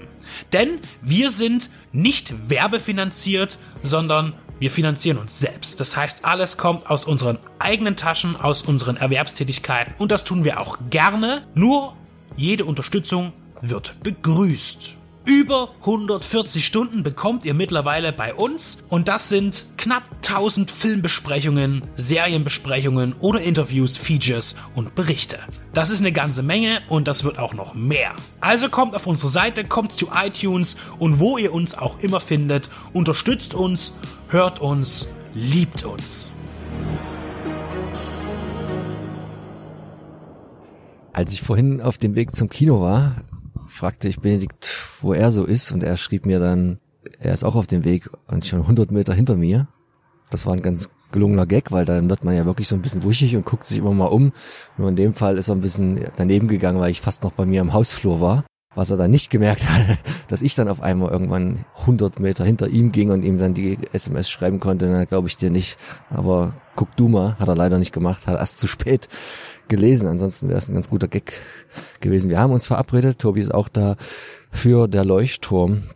Und ich wusste ja überhaupt nicht, was ja hier auserkoren wurde. Hab dann erst später noch mal ein bisschen rekapituliert, dass wir in der Runde schon mal mit jemand anders auch über diesen Film gesprochen hatten. Der hatte nicht so eine gute Meinung. Das war der Flo vom Hardline Festival, wo er dessen ja ansonsten kann und alle anderen den ja ganz groß ähm, anpreisen und ich auch nur bei IMDb sehr wenige schlechte Kritiken Ticken gelesen habe.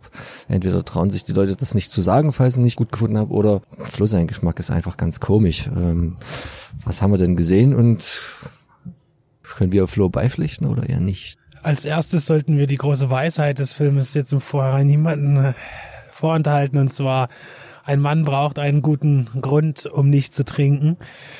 Äh, und tatsächlich ist es so, dass einfach zwei Männer einen Leuchtturm bewirten müssen für einen Monat und es beginnt mit ihrer Ankunft. Ein alter Gestandener, so wie man denkt, und ein, ein jüngerer Spund, ein, ein Tagelöhner, der immer mal was anderes macht und sich natürlich hart ans Prozedere halten möchte, an das Regelwerk, dass man sich gut verhält. Man hat ja eine sehr, sehr verantwortungsvolle Arbeit. Man muss das Feuer am Leuchten halten und auch das Nebelhorn äh, was ja wirklich einer Höllenmaschine gleicht, äh, dieser ganze Betrieb, was auch gut zu der Atmosphäre passt, immer am Laufen halten. Äh, also viel Verantwortung um Menschenleben und Fracht in stürmischer See. Aber jedenfalls ist es so, dass diese Regeln, die er noch sehr für sich beansprucht, die vom, von seinem Meister, von seinem Sir, äh, ja, dahin gelächelt werden, weil er sich gleich die erste Flasche Schnaps einschenkt und er sagt, nee, ich mache das hier mal nüchtern, weil ich muss ja immer äh, aufmerksam sein und meine Arbeiten machen. Und äh, beide können sich auch nicht leiden, weil es wirklich so eine ziemliche krasse Erniedrigungsgeschichte ist. Ich bin der Meister, ich herrsche über dich, Junge, Boy, und mach, was ich sage. Und es gibt sehr viele Situationen, das kommt sofort, dass eben der Kapitän, sage ich jetzt mal, der Leuchtturmwärter eben wirklich dort den Chef raushängen lässt lässt. Und äh, es entwickelt sich eben alles dazu, dass ja aus einer ja soliden Grundgeschichte etwas doch Mystisches wird, das aus dem Wahnsinn entsteht, den naja, wie viele Männer weiß man nicht, vielleicht nur einer, vielleicht beide. Der Wahnsinn, der sich entwickelt in der Zeit, wo einfach nur karges Land ist, schlechtes Wetter, widrige Umstände, Kälte, Feuchtigkeit, äh, immer zu Regen und nasse Kleider und dann am Ende eben auch zu viel Alkohol und eben wirklich Einsamkeit, auch vielleicht natürlich auch das Sehnen nach Dingen, die man nicht hat, nach Wohlstand, vor allen Dingen aber nach, nach Weiblichkeit vermutlich und das Durchleben von Seemannsgarn, von Geschichten, immer wieder dieselben Abläufe und natürlich aber auch Vergangenheit, die man zu bewältigen versucht, vielleicht auch in Zurückgezogenheit von Dingen, die passiert sind, die man sich nicht verzeihen kann. Am Ende ist es ein riesiges Gruseln, sag ich mal. Also es ist wirklich ein Gruselfilm, weniger ein Horror, wirklich ein Gruselfilm und ich hatte auch meine Momente, wo ich dann tatsächlich auch meine Gänsehaut gespürt habe. Das macht der Film vor allen Dingen natürlich durch seine Atmosphäre erstens, weil man geht hier bewusst den Weg, ein altes klassisches Format zu wählen im 4 zu 3, im Full-Frame-Format. Und es ist ganz witzig, dass ich ja immer gerne sage, wenn ich mir frühe CinemaScope-Filme anschaue, dass ich sage, man hat sich sehr viel Mühe gegeben zu schauen, wie fülle ich dieses Bild aus, wie tue ich diese Breite nutzen, äh, was dann mit der Zeit äh, verloren gegangen ist teilweise und auch CinemaScope-Format im Breitband gar keinen Sinn macht bei bestimmten Filmen, weil auch der Kameramann oder der Regisseur äh, eigentlich keine Ahnung haben, wie sie es, wie sie es eigentlich benutzen sollen. Und heutzutage dreht ja kaum noch jemand in 4 zu 3 und da ist es hier wieder schön zu sehen, wie auch hier der Kameramann und sich Gedanken gemacht hat, wie man Bilder in 4 zu 3 heute äh, einfängt. Und ich musste ganz viel denken, wirklich auch an das Kino der 30er und 40er Jahre. Beispielsweise einfach nur so eine einfachen Sachen, wenn ich äh, das Hochformat, das normale, ich, sag, ich nenne es jetzt mal Hochformat habe, dass du Landschaft einfängst und trotzdem kein leeres Bild hast mit viel Himmel oder so. Und das ist sehr gut gelungen. Auch wie Darsteller hingestellt werden in, de, in dem Szenario, wie Räume eingefangen werden.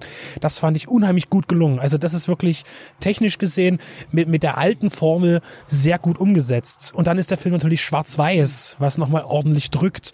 Und die musikalische Gestaltung, die einem eigentlich eher wie ein Brummen vorkommt und immer wieder von dem Nebelhorn durchzogen wird, äh, das bei einer guten Soundanlage richtig in den Bauch hineingeht, das schafft ordentlich Atmosphäre und das ist hier gelungen. Und in jedem Falle, genau wie bei The Witch, der eben auch ein sehr kühles Szenario, ein sehr naturelles Szenario nutzt mit vielen Einflüssen eben von Natur, ist hier auch wieder zu spüren. Das heißt, die Filme sind jetzt nicht vergleichbar unbedingt, wobei eigentlich doch, weil es sind ja beide Filme, die mit, mit, ja, wo man nicht genau weiß, ist es alles Einbildung oder wie ist was? Ist das jetzt wirklich was Mystisches oder bilden sich das Menschen eben nur ein?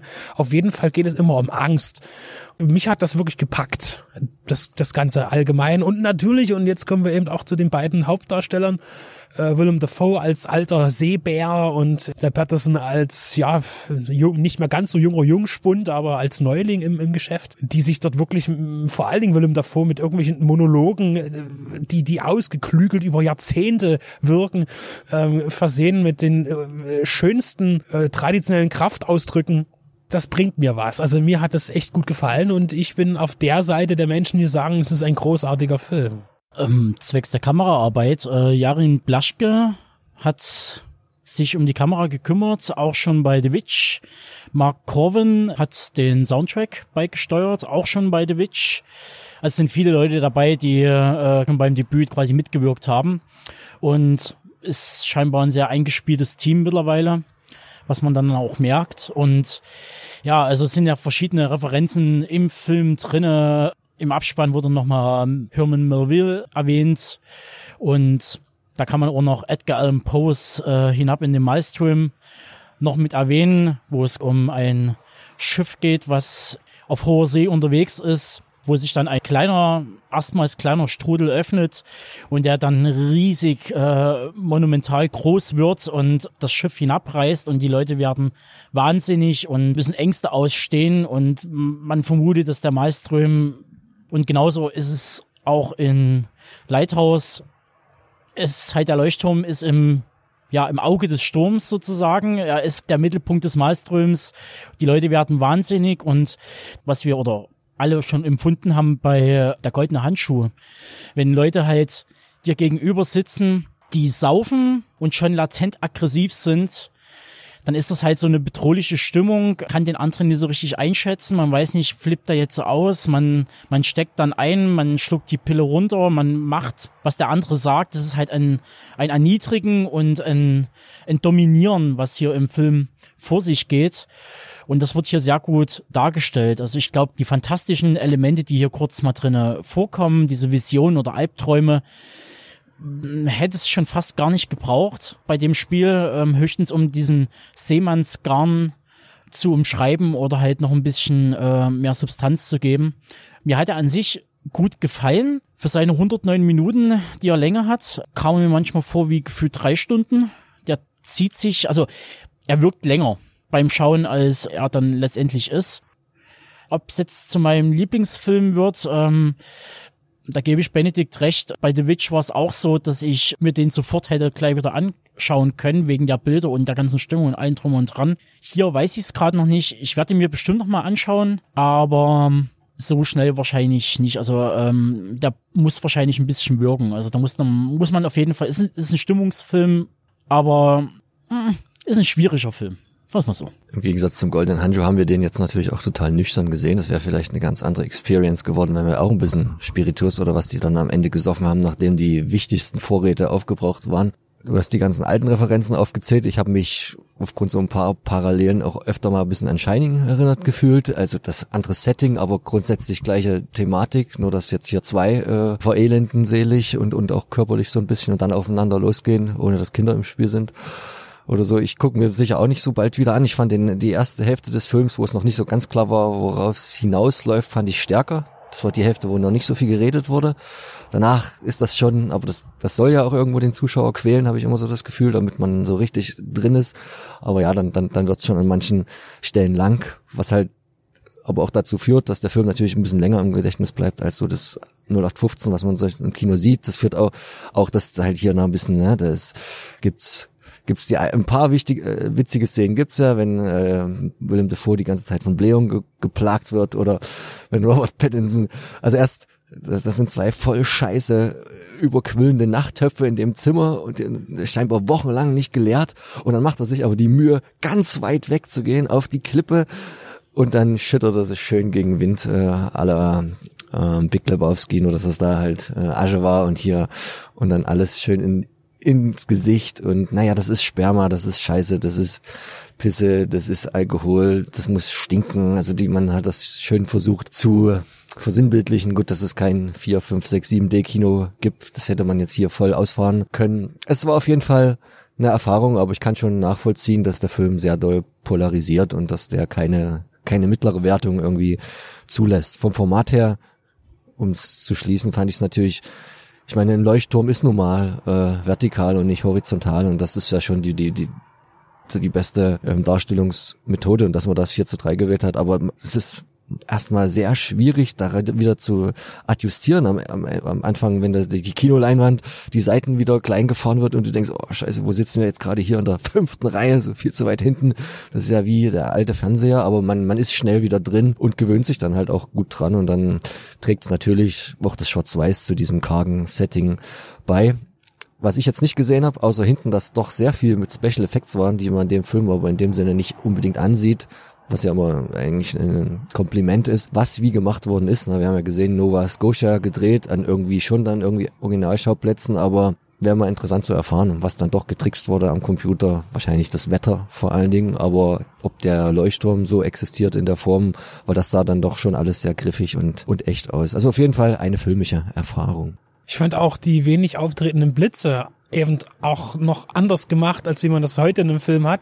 Ich fand, es war schon sehr viel auch, denke ich, der Anspruch da, den Film auch äh, nicht in Sinne alt aussehen zu lassen, indem er halt äh, vor 150 Jahren spielt oder weiter, sondern dass er eben auch äh, vielleicht aus einer Ära stammen könnte, aus den 40er Jahren, wann er gemacht wurde. Und zum Thema äh, Breitbild oder eben 4 zu 3 ist ja auch schon, fiel mir eben gerade noch ein, das Statement zu, von Fritz Lang zum Thema CinemaScope damals sagte, er würde niemals einen Film in CinemaScope machen, weil das ja den Film total kaputt machen würde, weil Filme müssen hoch sein und nicht breit. Und er sagt, wie will, genau wie du eben sagtest, wie will ich denn ein Hochhaus in CinemaScope darstellen? Ja, visuell, das geht gar nicht. Am Ende musste er doch einen drehen, das war, als er nicht mehr so viel zu sagen hatte in seiner Hollywood-Phase, musste er einen Western, musste er drehen in CinemaScope, aber das war auch der einzige. Ja, man muss halt zu dem äh, 4 zu 3 Format, es wird ja komplett ausgefüllt. Man merkt halt wirklich eine Enge, das äh, hat auch Eckers gesagt. Die haben versucht, erstmal so wenig wie möglich von dem Leuchtturm zu zeigen, von dem Interieur, wo sie hausen, in dieser, in diesem kleinen Kabuff, der mit einem kleinen Gang rüber zum Leuchtturm verbunden ist. Und das langsam peu à peu auszustellen und zu zeigen und auch was halt äh, die äh, Ausleuchtung angeht, ähm, hat man sich wo an äh, Barry Lyndon orientiert. Natürlich nicht wie Kubrick, der dann sagt so, okay, äh, äh, ich tue dann alles mit Kerzenlicht und es muss alles mit natürlichem Licht. Das geht natürlich heutzutage in dem Sinne nie, äh, weil dann auch wahrscheinlich auch die finanziellen Mittel nie da sind. Also hat man versucht, schon mit künstlichem Licht das aber wenigstens so darzustellen, dass es von natürlichen Quellen her stammen könnte. Und das merkt man den Film an. Also viel mit äh, Loki und Heiki äh, gearbeitet und äh, ähnlich wie November, der das gemacht hat. Und es hatte auch schon kann fast sagen, fast jedes Bild, was geliefert wurde, wäre für ein Porträt für die Wand eigentlich gemacht. Also der ist optisch sieht er so schick aus. Szenisch, das ist schon wirklich ein Knaller und Willem Dafoe, wenn dann halt das Licht so von von unten in sein Gesicht scheint, also das, das ist, das, das, das, sieht aus wie gemalt und da ist der blanke Wahnsinn zu sehen und ähm, ja, also das ist schon echt ein Ding. Ich weiß nicht, ob ich nicht aufgepasst habe im Abspann oder ob es nicht kam, was ich mir aber eigentlich bei einem amerikanischen Film heutzutage gar nicht vorstellen kann. Ich habe nichts gelesen, dass in dem Film keine Tiere zu Schaden gekommen wären. Äh, und ja, das will im Zusammenhang mit äh, das, was da im Film passiert, was heißen. Aber ich hoffe mal, das war doch nur ein Effekt, aber der war gut. Also du kriegst heute gar keinen Film mehr durch, ohne diese Genehmigung, sage ich mal, ohne das Beisein von diesem Verband da, die da darauf achten, dass die Tiere nicht zu Schaden kommen. In dem Fall ist der Effekt wirklich gut gelungen. Äh, das machen wir jetzt mal zum kleinen Geheimnis. Werdet den Film ansehen. Es gibt einen kleinen Wutausbruch, auch am Berechtigten, und da wird einem Tier Schaden zugefügt, auf äußerst epochale Weise, äh, aber dennoch schlicht. Also der einfachste Weg, etwas grausam zu tun. Äh, ja, also mit diesen Worten äh, schließen wir jetzt mal die Review. Auf jeden Fall ein Film, der sich in Bildern lohnt, der sich auch ähm, atmosphärisch lohnt. Sicherlich hier und dort je nach Besucher, je nach ja, Zuschauer Abstriche machen muss, aber dennoch ein Film, den man nicht ungesehen lassen sollte.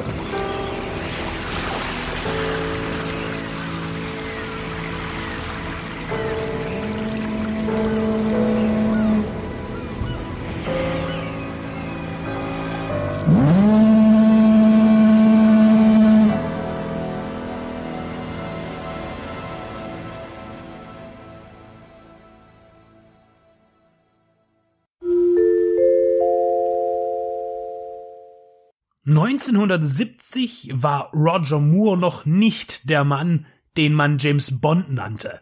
Aber er wusste, dass er zur Auswahl stand. Zusammen mit bereits Timothy Dalton, der erst Ende der 80er diese Rolle übernehmen sollte, war er im Gespräch für den britischen Nobelagenten, der zuvor von George Lazenby verkörpert wurde. Für Diamantenfieber 1971 sollte es dann aber doch ein Amerikaner werden, John Gavin, den United Artists aber ablehnte. Sean Connery konnte nach seinem Ausstieg aus der Reihe unter hohem finanziellen Aufwand zurückgeholt werden. Nach diesem Comeback sollte dann endlich Roger Moore das Rennen machen und wurde zu Bond in Leben und Sterben lassen 1973. Moore drehte zuvor für das Fernsehen Die zwei, wo er mehrfach mit dem Regisseur Basil Dearden zusammenarbeitete. Mit ihm beging er auch seinen letzten Kinofilm vor seiner James Bond-Ära. Ein Mann jagt sich selbst. Ein Doppelgänger-Thriller nach dem Roman The Strange Case of Mr. Pelham von Anthony Armstrong, der bereits von Alfred Hitchcock als 30 Minuten in seiner eigenen TV-Sendung Alfred Hitchcock präsentiert, filmisch umgesetzt wurde. In der Langfilmadaption von Dearden ist Harold Pelham ein Manager bei einer Firma, die Technik für die Seefahrt herstellt. Sie stehen mit einer noch geheimen Erfindung vor einem großen Durchbruch auf dem Markt. Ebenso aber vor einer Fusion mit einem Industriegiganten. Es kommt der Verdacht auf, dass durch Industriespionage Informationen an den Fusionspartner gelangt sind und dieser mit der technischen Neuerung die eigentliche Firma ausbeuten will. Doch wer könnte der Verräter sein? Der Familienvater Pelham selbst hat zuvor einen Autounfall. Damit beginnt der Film und kommt dabei dem Tode sehr nahe. Nachdem er sich erholt hat und in sein Leben zurückkehrt und die Routinen seiner Arbeit, muss er bald bemerken, dass ihn jemand einen Streich zu spielen scheint. Denn überall, wo er hinkommt, sagt man ihm verwundert, dass er doch eben erst da gewesen sei. Andere behaupten ihn getroffen oder gesehen zu haben an Orten, an denen er gar nicht gewesen ist. Eine Frau behauptet, eine Affäre mit ihm zu haben. Immer mehr Indizien häufen sich, dass er entweder verrückt wird oder einen Doppelgänger hat, der sein Leben durcheinander bringt. Und damit stellt sich auch die Frage, könnte nicht auch Pelham der Verräter seines Unternehmens sein? Oder möglicherweise der andere Pelham? Sir Roger Moore, dem Anstand halber sei sein Titel einmal erwähnt, muss als Harold Pelham verzweifelt feststellen, dass etwas oder jemand ihn verdrängen will. Wie bei Jekyll und Hyde ist die andere Person seiner selbst das Gegenteil vom ursprünglichen Pelham. Pelham, der Mann, der seine Frau sexuell nicht mehr befriedigt, der zwar charmant ist, aber auch zurückhaltend. Im Gegensatz zum anderen Pelham, den er ständig verpasst, denn er verlässt den Ort, an dem er gesucht wird, stets vor dem Original. Der andere ist ein Draufgänger, ein Lebemann und strotzt vor animalischer Lust. Der Kampf nach Anerkennung und Wahrheitssuche. Andere und vor allem seine Frau zu überzeugen, dass nicht mit ihm etwas nicht stimmt, sondern eine äußere Kraft gegen ihn wirkt. Bestimmen die Jagd nach sich selbst. The Man Who Haunted Himself ist die letzte Regiearbeit von Basil Dearden gewesen. Er starb circa ein Jahr nach der Veröffentlichung ausgerechnet bei einem Autounfall. Ein makabrer Zufall. Er entwickelt eine wirksame Paranoia und Moore spielt eine wahrnehmbare Angst vor dem Ungewissen und dem Verlust der eigenen Identität. Das mystische Element bleibt dabei weitestgehend unbeleuchtet. Denn der böse Zwilling taucht eigentlich schon vor dem Autounfall auf er verursacht ihn. Denn ein plötzlicher Sinneswandel lässt Pelham vom gesitteten, sicheren Fahrer zum leichtsinnigen Raser werden. Diese Wandlung wird im Film zwar deutlich aufgezeigt, aber am Ende, wenn die beiden Pelhams gegeneinander antreten und einer die Welt verlassen muss, ist es nicht eindeutig, wie, wer oder warum. Somit spielt die Stimmung nicht nur mit dem Thrill, sondern auch mit dem Übersinnlichen. Einen Witz, im Übrigen, erlaubt man sich. Roger Moore, der noch kein James Bond ist, erst drei Jahre später macht in Bezug auf den Verdacht der Industriespionage eine köstlich prophetische Aussage. Spionage findet man doch nicht nur in James Bond Filmen. Ein Mann jagt sich selbst ist ein kurzweilig, schnell erzählter 90 Minuten, ein effektives Verwirrspiel mit attraktiven weiblichen Darstellerinnen und einem doppelten Roger Moore zwischen Biederheit und Arroganz aktuell auf DVD veröffentlicht bei PDAX. Der Benedikt, der Leo und ich ähm, waren gestern, nämlich am 8.11., Datum ist ja wichtig, wenn es so eine Premiere ist, in Meißen bei der, der, der, der Kinopremiere von dem Film Phonomanie.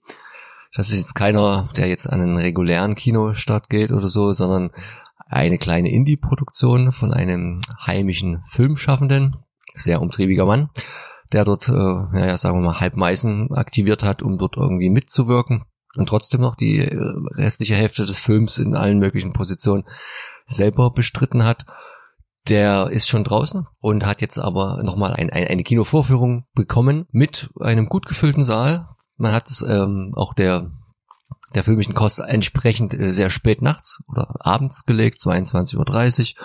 Und der Saal in dem Meißner Kino, was jetzt nicht mehr zu einer großen Kinokette gehört, wie wir gestern mit, mit Entsetzen oder mit Verzücken feststellen sollten, mal gucken, wie lange sich's hält, ähm, war gut gefüllt, mal ein bisschen was anderes zu dem normalen Programm aller Cats, Joker, was nicht gerade alles, Terminator, Dark Fate, was nicht alles gerade so läuft. Das Publikum war auch bunt gemischt. Ähm, natürlich eine große Teil des Casts und auch der Crew drunter. Dadurch, dass das Ganze über den Benedikt entstanden ist, gebe ich jetzt gleich mal an ihn. Wie äh, seid ihr denn damals äh, miteinander in Verbindung gekommen und über wen reden wir denn hier, wenn wir Mr. Situ sagen, der viele Teile des Films gemacht hat, aber natürlich auch einen bürgerlichen Namen hat? Es fiel mir dann äh, alsbald wieder ein, dass ich tatsächlich eigentlich über einen der mitwirkenden Darsteller äh, ähm, für das Projekt erfahren habe, dann über den Paul Mühlberg, der da äh, einen Kill hingelegt bekommt, ja, äh, in dem Film. Äh, es handelt sich um einen Slasher. Man hier erweitert man das Ganze noch in der Genrebezeichnung als Stealth Slasher. Ich kenne mich da jetzt auch nicht so gut aus, was da jetzt genau die Bedeutung sind. Äh, jedenfalls habe ich eben erfahren von diesem Projekt, das da in Meißen stattfindet. Ich meine, der, der Stefan Peschmann, der das Ganze äh, rundum betreut, es ist ja sein Projekt, der finanziert es äh, zum größten Teil. Er ähm, ist da wirklich auch der, der das letzte Wort hat und äh, auch Ideengeber ist. Also er ist da mit all seinen Fingern da an allen möglichen Geräten be beschäftigt äh, in, in allen Produktionsphasen und als Regisseur. Und da wir natürlich auch immer den Anspruch haben, mal zu schauen, was so in der Umgebung los ist, habe hab ich mir gedacht, könnte man da mal Kontakt aufnehmen.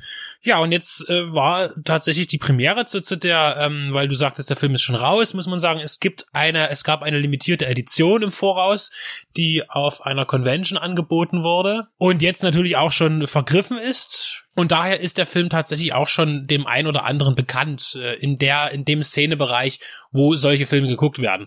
Wir befinden uns hier tatsächlich, äh, was man immer so schändlich als Wald- und Wiesensblätter bezeichnet. Also es kommt daher. Es ist ein deutscher Underground-Film. Also wirklich, ohne jetzt irgendjemanden zu nahe treten zu wollen. Ich bin auch in dem Bereich überhaupt nicht bewandelt. Wir reden davon, was eben vor 30 Jahren Andreas Schnaas und Timo Rose und solche Leute gemacht haben. Eben äh, ohne professionelle Unterstützung von außen von großer Förderung und so weiter mit den technischen Möglichkeiten, die ja heute etwas besser liegen als noch damals, eben äh, einen Horror- oder einen Genrefilm zu machen. Und äh, natürlich passt sich das qualitativ an. Man hat heute auch mit, mit Kameras viel mehr Möglichkeiten, auch gute Bilder zu schießen. Und ähm, jetzt gehen wir gleich, gehe ich gleich mal rein, äh, was haben wir denn gesehen? Ne? Ähm, der Film wird definitiv keine Freigabe in Deutschland bekommen, nicht in der Fassung. Er ist natürlich, er hatte gesagt bei seiner äh, Vorbesprechung, bevor der Film anging, dass es gut zwei Dutzend Kills gibt. Ich habe jetzt nicht mitgezählt, aber es ist schon, es geht in dem Film darum, dass Menschen umgebracht werden, wie das bei einem Slasher eben so ist. Ja?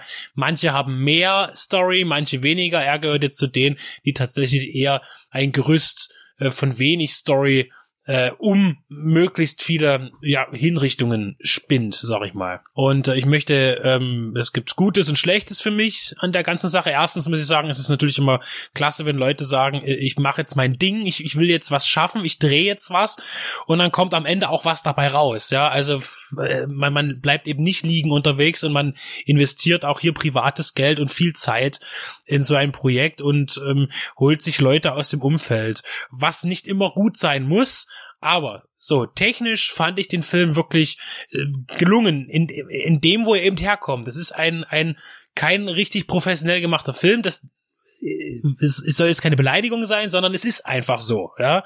Äh, aber dafür hat er super Bilder. Ich fand äh, die Kamera auch gut, wenn sie Personen gefolgt ist oder Objekte gezeigt hat, ähm, das war schon gut. Also das hat äh, klasse gemacht. Die Kamera wurde nicht irgendwo müde abgestellt und man hat halt draufgehalten, äh, sondern die Kamera war auch in den richtigen Momenten in Bewegung. Es war auch viel mit Drohnenarbeit, man hat viele Luftaufnahmen gemacht. Ähm, der Film wurde hauptsächlich äh, in Meißen gedreht und im Umland, auch ein bisschen in Dresden. Äh, also für regionale Leute, die erkennen da auch was wieder. Die, das ist sehr stark verortet optisch auch. Und da fand ich ihn sehr gut. Was die Splatter-Effekte anging, ja, da bin ich auch jetzt, glaube ich, raus. Also, es sieht natürlich nicht aus wie ja, es hat teilweise einen Hostel-Charakter gehabt und, und da waren die Effekte ja auch schon eher sehr comichaft äh, für, für mich, für, für mein Verständnis von solchen Effekten. Äh, aber da gibt's andere Leute, die da viel mehr darüber berichten können. Äh, was natürlich immer schwer ist, wenn man eben Laiendarsteller nimmt, die aus dem Freundschaftsumfeld kommen, weil man muss hier ganz klar sagen, die schauspielerischen Fähigkeiten der Menschen, die eben hier auftreten als Darsteller, sind natürlich gar nicht da. Ne? Also das ist wirklich ähm, schwierig und es ist ja auch äh, tatsächlich etwas, wo man Talent braucht oder was man auch, wenn man selbst, wenn man Talent hat, erlernen muss in einer Schauspielschule. Es fällt nicht jedem in die Wiege und das ist das, was natürlich ähm, dem Ganzen ein, den, den wirklich diesen diesen Independent Charme im negativen Sinne beischmückt. Das heißt, äh, auch wenn das Drehbuch nicht gehaltvoll ist, sollten die Dialoge die eben dann zu hören sind, schon auch von, von Menschen interpretiert werden, die auch ein schauspielerisches Talent im gewissen Sinne haben. Weil sonst wirkt es eben hölzern und eben leider in dem Fall auch manchmal unfreiwillig komisch. Ich bin da ganz deiner Meinung, Benedikt, dass es generell schön ist und zu begrüßen ist, wenn ein Filmemacher sagt, ich mache jetzt einfach mein Ding, ich habe hier mein Projekt, ich investiere da vor allem oder ausschließlich privates Geld rein, weil Filmförderung bekomme ich nicht, will ich nicht, kann ich nicht bekommen, wie auch immer.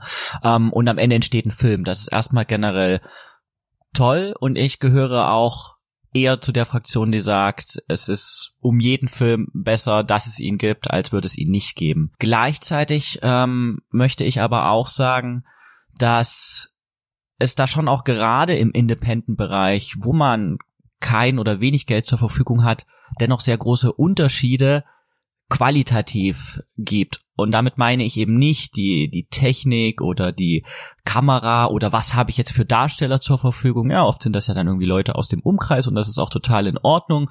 Und natürlich tut man sich dann, wie du auch schon gesagt hast, Benedikt, keinen Gefallen, wenn man einen sehr dialoglastigen Film hat und man weiß schon, man hat eigentlich keine Darsteller, die das wirklich vortragen können. Da tut man sich natürlich selbst keinen Gefallen. Ähm, das meine ich alles gar nicht unbedingt, sondern was möchte man eigentlich aussagen? Ich finde es durchaus gut, wenn ein, ein, man kann ein, ein Slasher machen, man kann ein, ein Drama, man kann eine Komödie machen, das ist eigentlich egal in welchem Genre, aber dass doch irgendwie eine, etwas, etwas Persönliches, irgendwie eine, eine Handschrift, ähm, durchkommt. Und da muss ich leider sagen, das hat mir bei Phonomanie ein bisschen gefehlt. Ähm, denn wenn ich den Film jetzt auf eine oder sagen wir zwei Botschaften oder was waren jetzt eigentlich wirklich die, die Inhalte mal abgesehen davon, dass es einfach ein Slasher war, ähm, wenn ich das jetzt irgendwo fe drauf festnageln müsste, dann würde ich sagen, er war durchaus äh, gewaltverherrlichend und äh, es äh, wurde viel auf die Toilette gegangen. ähm, man, man kann das machen. Also die, die, die ähm, Gore-FX-Szenen, die waren äh, sehr gut, fand ich. Das war eine sehr, sehr gute Make-up-Szene, wurde tolle Arbeit geleistet. Und das muss auch sein im Slasher und das muss auch sein im Horrorgenre, dass etwas gezeigt wird. Das ist ganz wichtig. Aber, und ich glaube, gerade im Independent-Bereich muss man da eben aufpassen, dass man dann wenn man dann auch merkt, dass man das gut beherrscht, nicht dann nur darauf zählt und dann irgendwie im Prinzip ja 20 Mal auf die gleiche Art und Weise im Kopf zerhackt wird und irgendwie das Gehirn da rausfließt. Ähm, und ich bin da gar nicht prüde. Das ist mir dann doch irgendwie negativ aufgestoßen. Das geht ja auch schon los und man kann das machen, ja, dass eine, ähm, ich spoiler da jetzt mal, dass da gleich zum Filmbeginn, dass da eine Schwangere getötet wird. Dann tatsächlich noch, auch wenn man natürlich sieht, ja, das war eine Puppe, äh, in ihrem äh, ja äh, aufgeschlitzten, aufgerissenen Bauch, die eine eine Hand eines Ungeborenen, Arm eines Ungeborenen zu zeigen, das finde ich schon grenzwertig. Das und ich möchte da auch ähm, kein kein kein ähm, kein Apostel sein, aber da muss man sich wirklich fragen, ist das jetzt lustig und wenn ist das lustig, warum ist das lustig? Also ich finde, das ist das ist schon so ein bisschen ein bisschen grenzwertig und Dementsprechend ähm, finde ich es dann schade, wenn dann als Kurzfilm kann man das machen und wenn das Ganze auch ein bisschen gestraft wäre, aber wenn es dann sagen immer wieder kommt, dann wird es auch sehr schnell ermüdend und ist dann eigentlich ein bisschen schade, wenn dann eben doch so viel Zeit und Arbeit und persönliche Energie in äh, eigentlich ein, ein Endprodukt mündet, was doch irgendwie immer wieder mehr von dem gleichen zeigt, anstelle dann nochmal irgendwie einen zusätzlichen Aspekt ähm, aufzuzeigen. Also ich würde mich jetzt in den positiven Dingen wiederholen und euch dann nochmal beipflichten. Ähm, stoße ich gleich noch was Neues an bei den. Also für mich ist immer so, also entweder verzerrt durch das Gesamtbild oder es ist halt so, dass eigentlich die können sich mit ihren gut gemachten Splatter-Effekt so viel Mühe geben, wie sie wollen. Wenn das drumrum in einer gewissen Weise recht einfach gehalten bleibt oder amateurhaft, wird der Film dich nie berühren was wahrscheinlich aber in Anbetracht deiner Worte, Leo, noch viel schlimmer wäre, weil dann wäre ja, dann würde man ja drüber nachdenken, was da geschieht, dass da gerade eine Schwangere umgebracht wurde, aus welchem Grund auch immer. Hinten raus versucht man das ja noch sehr konstruiert darzulegen, wie jetzt die Geschichte war. Also es war jetzt nicht so, dass da einer jetzt wahllos äh, Leute umbringt, sondern das hat ja durchaus eine Story folgend, die am Ende fast äh, zu ähm, kompliziert war für das Genre eigentlich, weil am Ende hat doch niemand was drauf gegeben. Deswegen fand ich jetzt so die Effekte so auf Bad Taste Niveau, hat mich immer dran erinnert. Und natürlich auch weit weg von Filmen, wo sie äh, mich äh, wirklich mitnehmen. Und ich bin ja auch kein Freund, hat man jetzt in letzter Zeit wahrscheinlich auch schon öfter rausgehört, von so ganz krassen, zeigfreudigen Sachen. Aber bei da stört's mich in dem Sinne nicht, weil das halt so unrealistisch ist letztendlich, das ganze Prozedere zum Glück vielleicht auch. Ähm, man macht sich immer so ein bisschen Sorgen, finde ich, dass wenn man sehr viel schlechtes deutsches Privatfernsehen guckt, diese scripted Reality Shows, wo Leute vermeintlich in ihrem ganz normalen Alltag gefilmt werden und dann trotzdem natürlich auch Drehbücher in den Mund gelegt bekommen. Das ist ungefähr schauspielerisch auf dem gleichen Niveau. Wenn man aber das als normales Fernsehen hält und jetzt so einen Film guckt, könnte man jetzt im Gegensatz zu uns vielleicht sagen, denken, das war jetzt gar nicht so schlecht, weil das sehe ich ja immer und das ist ja total realistisch. Ähm, das, was ich dann schade fände, weil weder das Leben ist so, noch ein richtig äh, guter Film mit einem guten Drehbuch ist so. Und hier zeigt sich natürlich auch immer wieder das Problem des deutschen Genrefilms und man sollte jetzt nicht an dem Beispiel diese Diskussion fortführen, warum es da keine Förderung gibt und warum das so ein gescholtenes Kind ist und gar nicht so wertgeschätzt wird, weil halt viel zu viel auch in die Effekte reingesetzt wird, weil es ein gewisses Publikum auch verlangt, anstatt ein bisschen Geld zu investieren und mal jemanden auch zu fragen, kannst du denn ein halbwegs vernünftiges Drehbuch mal schreiben? Ne? Die, die Schauspieler werden deswegen immer noch nicht besser, aber schon das, was da gesagt wird und so, das fände ich halt gut. Und was ich am Ende noch anmerken wollte, der Film ist natürlich sehr für Fans, nicht nur Fans von Gewalt an sich, sondern auch auf der Metaebene. Die spielen, da merkt man halt auch, äh, dass da ganz viel Scream drin war in vielen Ecken und Enden. Die zitieren ganz viel, die reden über Filme, die sagen, die Regeln des Horrors, um sie im nächsten Moment direkt wieder zu brechen, was man machen sollte, was nicht. Also manchmal ist da schon viele unfreiwillige Komik drin, aber auch manchmal ein paar komische Elemente. Ich fand ihn halt auch in den ersten 20 Minuten relativ gut, weil da, da, da, da kommt man erstmal so rein und dann hat man noch diesen, du hast gesagt, Benedikt, diesen noch speziellen ähm, sächsisch-meißnerischen Akzent der meisten Darsteller.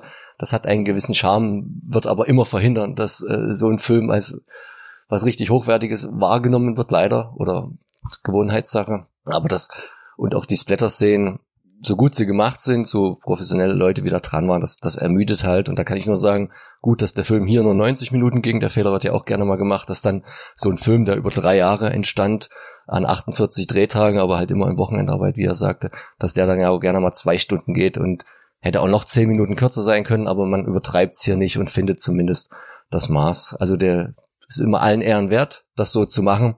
Aber ich wünschte mir, dass dann halt der, der, der Schwerpunkt äh, anders verlegt wird. Aber da bin ich wahrscheinlich einer der wenigen.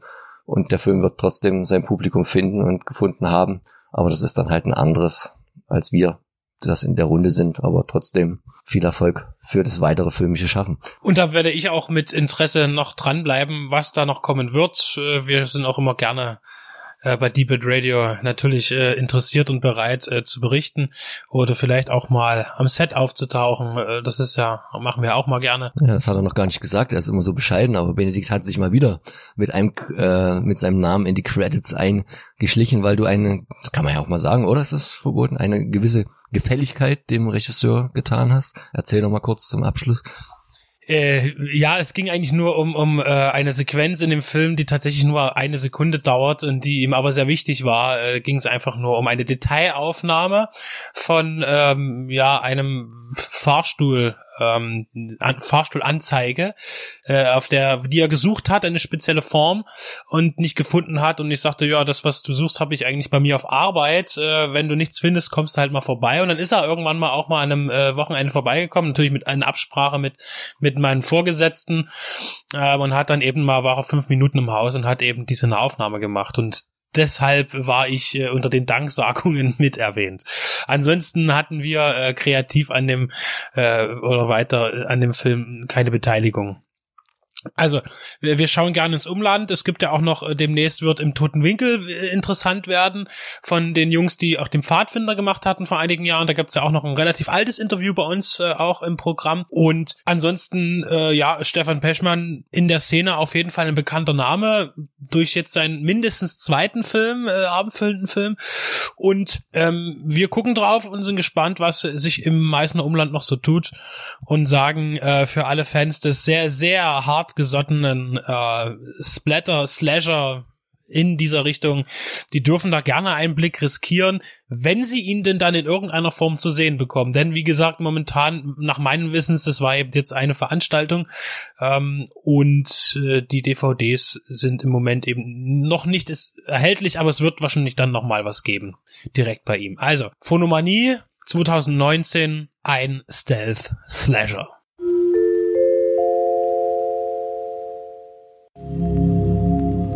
Sie sind schon ganz nah, vor den Toren der Stadt. Dort, wo sich niemand gern aufhält, vor allem nicht, wenn es dunkel wird. Bevor man etwas sieht, sind sie überall. Und wenn du weißt, was geschieht, irgendwas brodelt dort, ist es zu spät. Du darfst da nicht runter!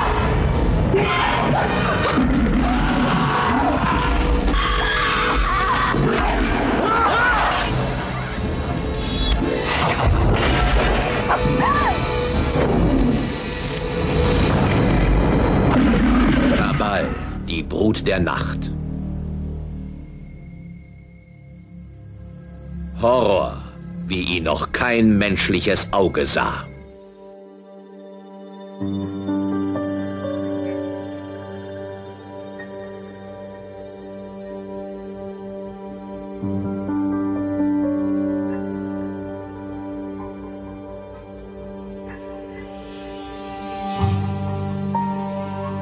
Hallo liebe Menschen. Der Tobi und ich haben uns einen Film angeguckt und äh, mich, den Stefan, habt ihr in letzter Zeit äh, sporadisch, um nicht zu sagen selten gehört. Äh, die Hintergründe sind jetzt egal, wo viel zu tun. Und jetzt haben wir uns quasi im neu eingerichteten Wohnzimmer meinerseits tagsüber so weit dunkel gemacht, dass wir diesen kommenden Film, der sehr düster ist, na, halbwegs äh, gut anschauen konnten. Also wir haben es einigermaßen dunkel bekommen mit Nägeln und Gardinen und konnten sogar noch eine Box anschließen, dass es äh, zumindest in 3.1 Surround lief. Was haben wir uns denn Schönes angeguckt, Tobi? Ich zum ersten Mal, du zum fünften Mal? Gefühlt, ja. Also auf VHS habe ich den wahrscheinlich sehr oft gesehen. Dann äh, jetzt zum ersten Mal den Director's Cut. Und wir verraten immer noch nicht, welcher Film das ist. Ach gut, ihr seht das ja in der Titelbeschreibung. Ach. Die Leute sind schon voll genervt gerade. Ja. Und dann halt diesen super Fan-Cut. Ähm, wir reden natürlich von Nightbreed.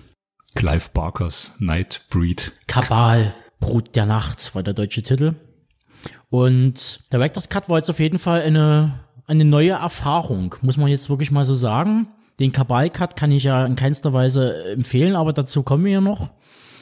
Und die Kinofassung, die natürlich Cut ist und äh, wo wahrscheinlich Clive Barker das Herz gebrochen ist, äh, anhand der vielen Sachen, die rausgefallen sind, Studioentscheidung halt, gefällt mir trotzdem. Mhm. Weil der halt schön straff ist. Clive Barker kennen wir ja erstmal von Hellraiser und von äh, anderen Sachen, da kennst dich du besser aus, die er auch als Autor verfasst hat. Zum Beispiel Candyman, hast du mir vorhin auch nochmal erklärt, ist ja auch äh, er der Autor der Geschichte. Ähm, ja, und diesen Director's Cut haben wir jetzt von der Arrow, von der gelieferten Arrow-Box, die haben wir uns beide bestellt äh, gesehen. Das war ein Remaster von Shout Factory und ein gewisser Mark Miller, den sieht man auch in der Einführung mit Clive Barker fünf Minuten, äh, wo du auch gesagt hast, man merkt, da hat der Regisseur mit der Hinterlassenschaft und auch mit dem Umgang seines Films jetzt hier Nightbreed seinen Frieden gemacht. Da hat man also nochmal Leute gefunden, die den äh, würdevoll äh, restauriert haben. Äh, und dieser Kabal-Cut, da wirst du ja noch was dazu sagen, war ja so ein Frankenstein-Cut auch aus VHS-Schnipseln. Und das war jetzt wirklich eine Full HD Präsentation vom, vom Negativ. Super restauriert erstmal. Also ja. für mich war es das erste Mal, den Film so gesehen zu haben. War schön, gleich so im vernünftigen Director's Cut. Gucke ich mir die Kinofassung nochmal an, um den Unterschied nochmal genauer zu eruieren.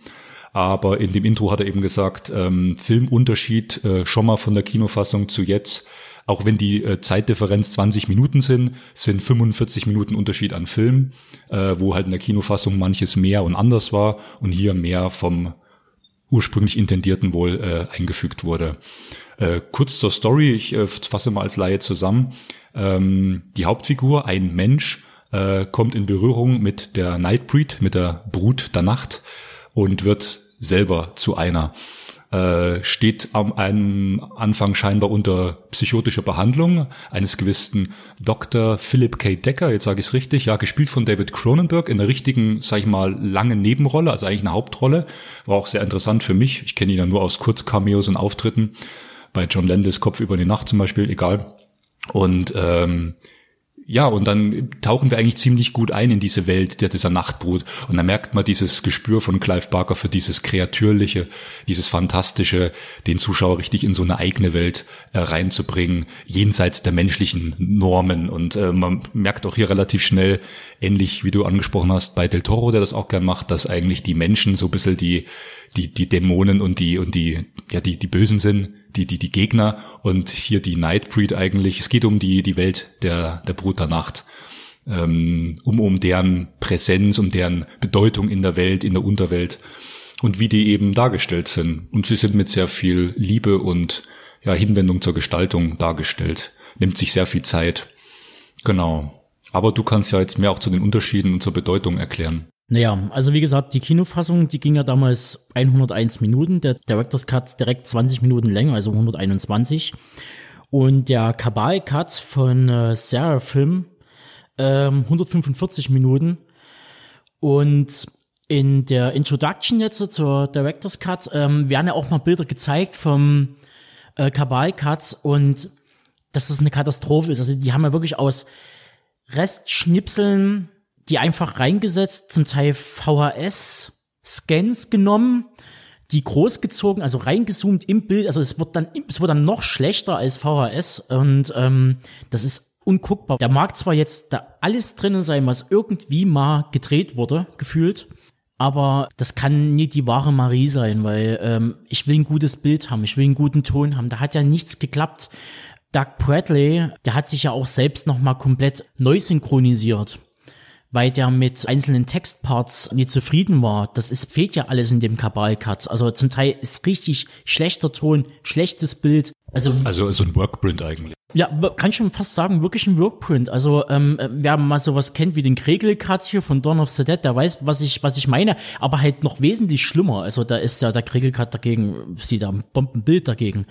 Ähm, nee, also das ist schon wirklich so äh, einer der Unterschiede. Der andere ist halt natürlich in der Timeline funktioniert der Film zur Kinofassung gleich. Der ist halt ein kleines bisschen umgeschnitten, sind natürlich andere Sachen halt reingenommen und rausgenommen worden. Medien wird wesentlich stärker beleuchtet. Dagegen, Was ist Medien, müssen wir jetzt erklären. Das ist die Welt, in der die Brut der Nacht lebt. Also dieses, genau. diese, genau. Gott ist ein Astronaut, Regenbogen gibt's in Oz und die Monster leben in Medien wie es so schön gesagt wird. Ja, und da wird wesentlich mehr Fokus drauf gelegt auf die, auf die Bewohner, Masken, Kreaturen. Das ist halt das Wichtige. Das ist auch Clive Barker, glaube ich, wichtiger gewesen als das Ganze drumherum. Angeblich stand halt so da in der Beschreibung, dass halt zur Persona Decker, dass die zurückgenommen wurde gegenüber der Kinofassung. Kann ich gerade nicht so ausmachen. Der hat schon ziemlich viel Screentime bekommen. Ich hätte es fast gesagt, das ist gleich auf mit der Kinofassung. Man kann natürlich auf jeden Fall dazu sagen, dass halt Boone, der ähm, Hauptdarsteller und seine Lori, deren Verhältnis besser dargestellt wird, besser rausgestellt wird, vor allem gegenüber dem Buch, äh, weil die dort sehr unterkühlt die ganze Beziehung eigentlich dargestellt wird im Gegensatz zum Film. Wo man halt aber eben sagen muss, dass halt Lori doch äh, gefühlt bei mir die größeren Sympathiewerte hat als Boone. Boone ist sehr, wirkt wie so ein spätpubertärer Rocktyp, also wie man es wie man's halt so bei Lost Boys hat oder bei dem wir, Hauptdarsteller wir von The Blob. Wir hatten das vorhin genau, er wirkt auch wie der äh, damals in der Twin Peaks Serie, wo er noch äh, jünger war, jetzt fällt mir der Name schon wieder nicht ein, äh, der, der Hauptdarsteller, der auch in Laura äh, verliebt war, der dieser Junge. Oder äh, in ein bisschen eine glattere und ästhetischere Variante von Roddy Piper. Also so ein bisschen auftrainiert, schon noch Mucki, also ein 80er Muckiboden, auch so noch so eine Matte, also Film produziert 89, erschien 90, hat schon noch viel von diesem 80er Jahre Flair mit drin. Also ne, es merkt schon noch die 80er Einflüsse, genau. Äh, aber wie du gesagt hast, äh, es ist fast ein Liebesfilm. Er beginnt mit den beiden und hört auch schön mit den beiden auf. Auch mit dem Gemälde, wie sie dann als Einheit dargestellt das werden. Das ist ein Märchenfilm. Das hast du auch im Film zweimal gesagt, genau. Äh, es gibt eine Sequenz, äh, da hast du gesagt, das war ein bisschen witzig, die, die, die fällt komplett raus. Da haben sie irgendwie Susi Quattro äh, verpflichtet und bezahlt, dass er diesen, diesen Song für, für diesen Film singt, der auch im Abspann nochmal zu hören ist, der überhaupt nicht dazu passt. Es den nee. schönen Score von Danny Elfman, ja. der wunderbar zu diesem Kreatürlichen immer passt. Und äh, dann gibt's diese Sequenz, wo sie Playback quasi Susi Quattro singt und in voller Länge irgendwie. Also das es, es gab hier auch in diesem Director's Cut äh, äh, vielleicht war das eine Kinofassung genauso, gab es schon äh, ein paar Stellen, ein, zwei, die hätten so nochmal um zwei Minuten kürzen können. Es wirkt halt seltsam, in der Gesamtbetrachtung auf die Figur Lori ist es aber ein Teil, der sie quasi ausmacht oder halt umschreibt. Boone zieht's nach Midian. Aber nie weil er will, sondern weil er muss. Und Lori zieht's nach Midian, in Anführungsstrichen, zum einen wegen Boone, weil sie ihn bedingungslos liebt, im wahrsten Sinne des Wortes, und alles tut und macht für ihn. Und aber im Gegensatz zu, zu Boone auf die Wesen, die sie trifft, ganz gefühlvoll rangeht und nie irgendwie äh, erschrocken ist, sondern halt die auf Augenhöhe, also einfach, das sind für sie ganz normale Menschen wie du und ich. Na, die sehen halt ein bisschen anders aus. Also, aber sie hat halt keine, hat halt keine Berührungsängste, sondern sie fühlt sich eigentlich dorthin gezogen, weil sie sich dort eigentlich wohlfühlt, weil sie, sie singt ja auch in dem Song. You're my caveman. Ähm, sie will ins Dunkel, sie hat, sie hat halt Triebe, die oder Erwartungen oder Gefühle, ähm, die halt äh, schon in ihr wohnen und sie will eigentlich vom Herzen her dorthin und Boone muss vom Kopf her dorthin. Ja, genau. Boone, er hat diese Verpflichtung, dieses, dieses Schicksal, dieses Destiny, wie man so schön sagt. Er muss das erfüllen, weil er eben verwandelt wurde und jetzt zu ihm zählt. Und äh, sie hat aber auch ein einschneidendes Erlebnis am Anfang, weil sie die Tochter von einer, von einer ich sage jetzt mal ganz vorsichtig, Kreaturenmama aus der Nachtboot rettet, weil sie die äh, von draußen, das sieht's aus, haben wir gesagt, wie so, ein, wie so eine Variante von der Fliege, in vollendeter Form, klein, kauernd am Boden, mitleidig, und sie trägt sie nach innen in die Wohnung und dann äh, äh, bezeugt sie diese Verwandlung zur, zur menschlichen Gestalt hin. Also sie hat ein einschneidendes Erlebnis. Sie erschrickt schon am Anfang, weil sie diese Welt betritt, weil sie nicht weiß, was erwartet sie dort, hat aber gleich diese, diese Erfahrung, ähm, also dieses Bewusstsein, das sind Wesen, wie du sagst, Menschen wie du und ich im weitesten Sinn, aber Wesen mit Gefühlen. Sie geht da empathisch ran. Genau. Und deswegen fügt sie sich da gut in diese, in diese Welt mit ein. Ja, und dann vielleicht noch kurz zu der Figur äh, äh, Decker. Äh, alias, äh, jetzt muss ich überlegen, hat er auch einen zweiten Namen? Nee, der wird nicht genannt. Aber wir haben immer gesagt, der sieht aus wie Scarecrow. Eine sehr hm. ikonische Figur mit dieser, mit dieser Strumpfmaske und dieser, diesem Säbel. Achtung, Spoiler der dann gespielt wird von dem Philip K. Decker, äh, David Cronenberg, der eigentlich der Arzt ist, ähm, der aber ein zwielichtiges Spiel spielt und der wahre Mörder ist und alle massakriert. Und ihm eigentlich am Anfang erklärt, du bist der Mörder durch Psychoanalyse oder Psycho, äh, ja, Methoden. Äh, ja, eine wahnsinnig aktive Rolle von Cronenberg auch und auch eine Rolle, vor der man richtig Angst kriegt. Ähm, Genau, der ist quasi so das selbsterwählte Monster. Er will eigentlich töten. Er sagt, I'm death, pure and simple. Und äh, will quasi die Rasse der, äh, der Nightbreed auslöschen. Also er ist eigentlich Am Anfang undurchsichtig, mysteriös und dann richtig fies, gemein und absolut böse. Da passt dieses Spiel von Cronenberg, dieses kühle, zurückhaltende, ja. perfekt rein. Er, er ist ja letztendlich ein Nachfahre, was halt nie so rauskommt. Er ist halt ein Nachfahre von Inquisitoren. Und er führt das Werk fort, worum sich die Nightbreed versteckt hat. Er sucht sie schon seit vielen Jahrzehnten und Jahren und äh, durch Boone und durch seine Träume, weil er in Connection steht, ähm, in, den, in seinen Träumen mit der Bevölkerung in Midian, sieht er seine Chance, dorthin zu gelangen und das aber halt eben nicht so funktioniert, wie er sich halt vorstellt, weil dann halt äh, gewisse Konsequenzen dran gekoppelt sind, dass man halt eben sein Leben ausblasen muss, um dorthin zu gelangen und man muss halt sündenbeladen sein, was Kronberg ist in dem Falle äh, reichlich. Mehr als Boone, der ja eigentlich unschuldig dort rein gerät, aber vom Kopf her denkt, dass er halt Morde begangen hat. Boone übernimmt, das, äh, das sind dann die Parallelen, wenn man dann ins Religiöse reingeht, er übernimmt dann die äh, ähm, die Rolle des Erlösers so ein bisschen, ne? Des Täufers, genau. Ja, er verliert seinen Kopf. Er muss den Kopf hinhalten dafür. Also ihr merkt schon eine ziemlich äh, mythisch aufgeladene Welt, die Barker da auch entwirft mit Nightbreed. Und ähm, ja, auch ein Film, der erstens teilweise zensiert, äh, zerstückelt. Wir haben den jetzt gesehen, ungekürzt, der ist in England ab 15 freigegeben. Ich könnte mir gut vorstellen, dass der, ich weiß nicht, ob er mittlerweile schon rehabilitiert ist oder bald wird, also FSK 18 frei kann der auf jeden Fall gemacht werden. Der ist jetzt nicht so äh, hart wie andere Sachen, die schon rehabilitiert worden sind, aber sensationelle Maskeneffekte und äh, würde ich sagen, äh, definitiv zum Kern des Hauptwerks zu zählen, filmisch von Barker 1990, äh, mit der ganzen Ausstattung, wie das gemacht ist diese, diese Ernsthaftigkeit wird nur in einer, in einem dritten Akt so ein bisschen gebrochen, wo wir uns auch angeguckt haben, äh, wo wir schon äh, gemutmaßt haben, da hat jetzt der Second Unit Director mal für ein paar Tage lang äh, zwangsläufig irgendwie die Aktion übernommen. Ähm, das ist so eine Invasionssequenz, wo dann eben die Polizei der örtlichen Stadt ähm, in 50er Jahre Manier äh, dort diesen diesen Friedhof in, äh, so invasiert, eindringt und dort so Krieg spielt.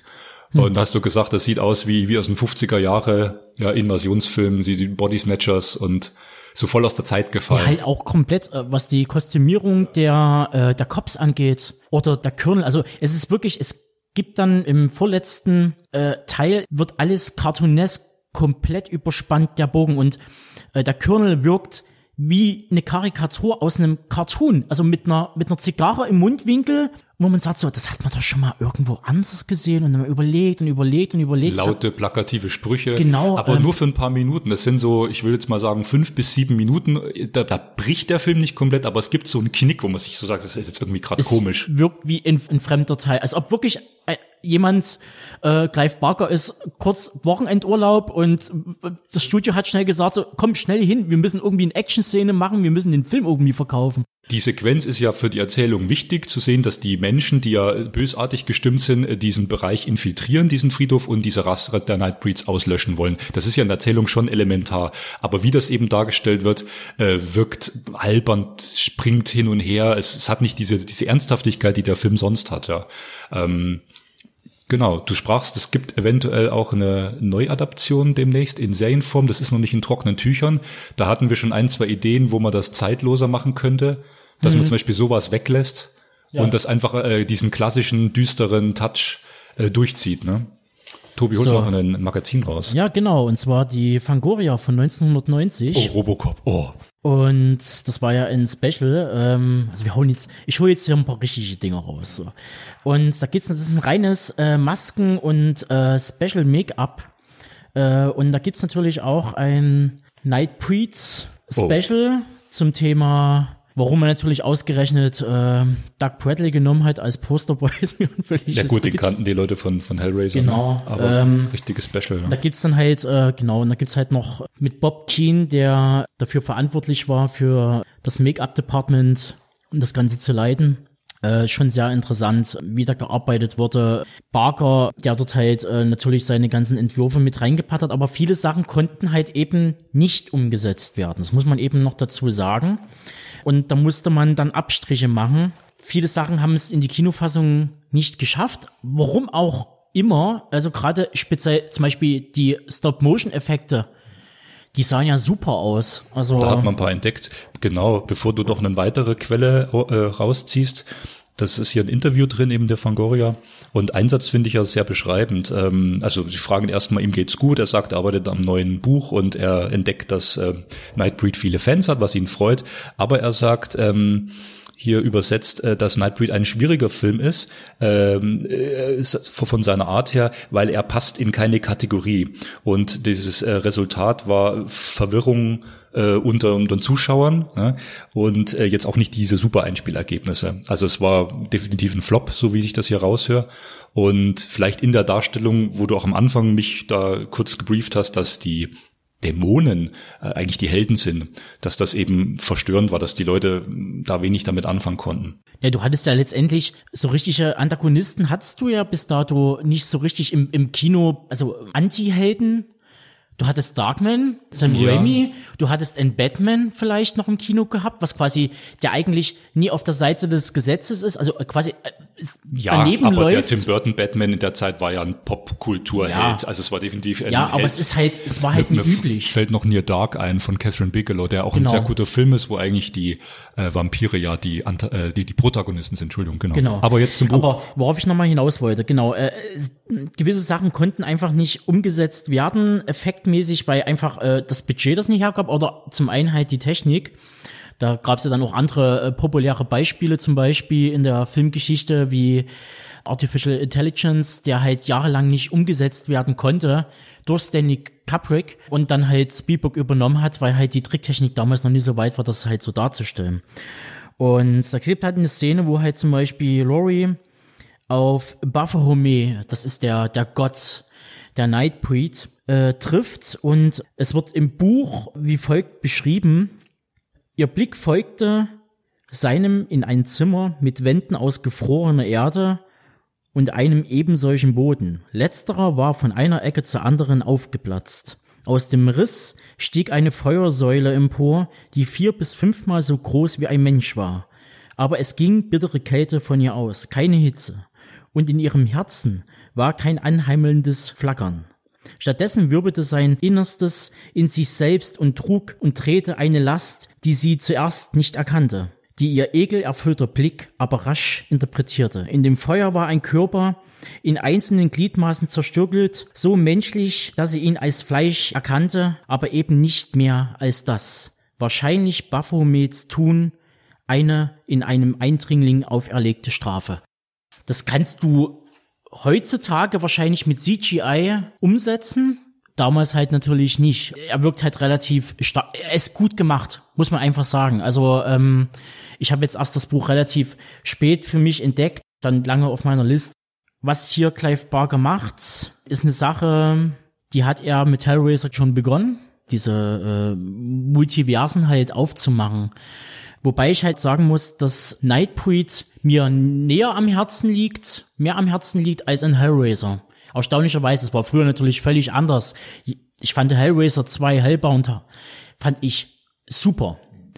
Ähm, natürlich wegen der Optik und der ganzen Tricks und so weiter, die da und Masken. Letztendlich, wenn man das jetzt aber guckt, Nightbreed, das ist, das ist halt die dunklere, düstere Variante einer Adams Family, das spiegelt sich dann auch in, in allem irgendwie wieder. Also die ganzen Matte Paintings, die da drinnen äh, Verwendung fanden. Also das ist ja nicht, der Film ist Handwerk, komplett von vorne bis hin, bis hin zu richtigen Pyros. Also Benedikt, wenn du das hörst, guck dir den Film nochmal an, da siehst du richtige Explosionen und da siehst du äh, brennende Cop-Autos, äh, wo immer noch der Funk funktioniert. Das war auch, ja. Ja, aber es ist äh, handwerklich wirklich, äh, wird Be Betonung draufgelegt. Ja. Genau, und du hast halt, Hellraiser hat halt, ist halt irgendwann mal auserzählt und zwar spätestens mit dem, mit dem zweiten Teil, vielleicht noch mit dem dritten, mit dem Hell on Earth. Und äh, man könnte fast sagen, Nightbreed mit seinen Geschöpfen, Baphomet als quasi Religion und Medien als Ort des Geschehens, bietet halt wirklich mehr Substanz als Hellraiser, die Zenobiten, Leviathan als dunkler Gebieter schwarzer Künste und die Hölle als solches. Das hat er ja dann weitergeführt, Barker, dann später mit, äh, also mit dieser Anderswelt und Parallelgesellschaften der Ausgeschlossenen äh, in seiner Apparat-Reihe, die, wo bis jetzt erst drei Bücher erschienen sind, äh, von 2.2 bis 2.11 über Heine. Und Torture so, es war genauso ein Ding, was dann äh, auf Hellraiser aufbaut. Man merkt, dass er den Drang verspürt, die ausgeschlossenen Brownings Freaks sozusagen ans Licht zu holen und den und den Menschen zu zeigen, so die sind genauso wie ihr, bloß weil sie halt fünf Augen haben oder sechs Beine. Ja, ist halt so. Ja, diese Faszination an diesem Kreatürlichen, wie gesagt, das äh, hat man am Anfang schon, Del Toro macht es ähnlich. Hier ist noch ein guter Satz aus Deiner Fangoria übersetzt, sagt er, ich wollte einen Film machen, der äh, diese, dieses Monster, diese Monsterleben zelebriert. Ähm, äh, a movie, das kann ich jetzt nicht übersetzen, that was a Bosch canvas come to life. Die Metapher müssen wir nochmal überlegen. Ähm, er wollte keinen Film machen, der ra rational ist und, und äh, logisch, und äh, sagt das Studio, anstatt ihm zu vertrauen mit, mit seiner Vision, haben sie ihn auch in diesem Poster, das gibt's glaube ich auch im Wendecover, äh, das wird hier angesprochen, äh, wollten sie als was verkaufen, was der Film eigentlich nicht ist, ne? weil sie, sie konnten mit dem Film nichts anfangen. Das war für sie genauso ein Fremdkörper. Also er war da schon sehr mutig. Kann man jetzt äh, rückblickend heute sagen, auch mit diesem Director's Cut, den wir gesehen haben, trotzdem noch wunderbar, wunderschön, dass es den Film gibt überhaupt, dass, dass er jetzt wieder entdeckt werden kann und dass das Studio ihn damals nie irgendwie komplett gecancelt hat. Ich glaube, er hatte ja schon einen großen Kult mit Hellraiser und auch einen Erfolg mit seinen Büchern. Er war ja äh, oder ist ein erfolgreicher Autor. Also hat man ihm trotzdem noch genug vertraut zu sagen, du kannst deinen Film ins Kino bringen, auch mit Abstrichen. Hier steht übrigens drin, 12 Millionen hat er gekostet. Genau das habe ich ungefähr getippt. Also okay. er ist nicht komplett low budget, aber für die damalige Zeit hat er schon ordentlich Geld genau. gekostet. Ja, also wie gesagt, ähm, wir reden hier von Nightbreed, wir reden von Religion, Mythologie, Fremdartigkeit, Sexualität ist ein ganz wichtiger Punkt. Das hat aber, das findet man ja immer in Barkers Werk. Nightbreed soll halt nächstes Jahr rein theoretisch irgendwie als Serie, zumindest ist es angekündigt schon seit 2018. Das Hellraiser Remake steht auch bevor. Das Drehbuch schreibt wohl äh, David S. Goyer mit Barker zusammen und Candyman 2020 ist in der Postproduktion. Für das Drehbuch ist Jordan Peele verantwortlich und auf dem Regiestuhl die noch recht unbeleckte Nia da Costa, die da Platz nehmen wird. Und Tony Todd ist auch mit dabei in der, mhm. im Remake, was ich natürlich sehr begrüße, was wahrscheinlich aber auch Jordan Peele am Herzen lag, den da reinzubringen. Nightbreed hat mehr Fleisch als Hellraiser. Er kann wirklich gutes Potenzial für eine Serie bieten eine gute Mischung aus erwachsenes Märchen, ein bisschen Hellboy, ein bisschen Del Toro drinne, viel Mystik und ja, ein bisschen Adams Family. Also die Kreatoren gehen ihnen schon ein bisschen zu Herzen, sind ein bisschen ruppig, sind ein bisschen roh, aber so ist es ja in jeder Familie. Also mir liegt da wirklich viel am Herzen und ich werde auch nochmal die Kinofassung mir anschauen. Wer noch mehr von Clive Barker sehen möchte, da ist ja auch äh, letztes Jahr das schöne Mediabook äh, Lord of Illusions erschienen, ein Film, den er später gemacht hat, äh, 96, 97 rum, ähm, von Cape Light. Ähm, der ist, glaube ich, mittlerweile auch verkauft, aber den solltet ihr euch auch nochmal ungeschnitten holen. Der wurde auch schön restauriert.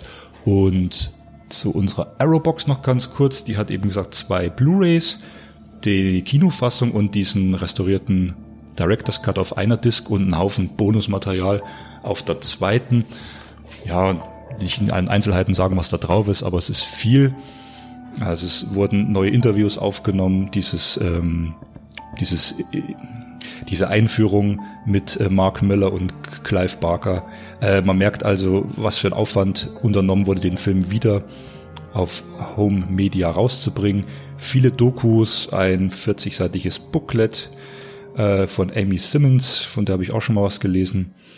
Und ähm, noch ein Artikel von Clive Barkers, also dem Co-Autor Mark Salisbury von Clive Barkers Nightbreak, The Making of the Film. Also Leute rangeholt, die wirklich involviert waren, auch in den Herstellungsprozess des Films.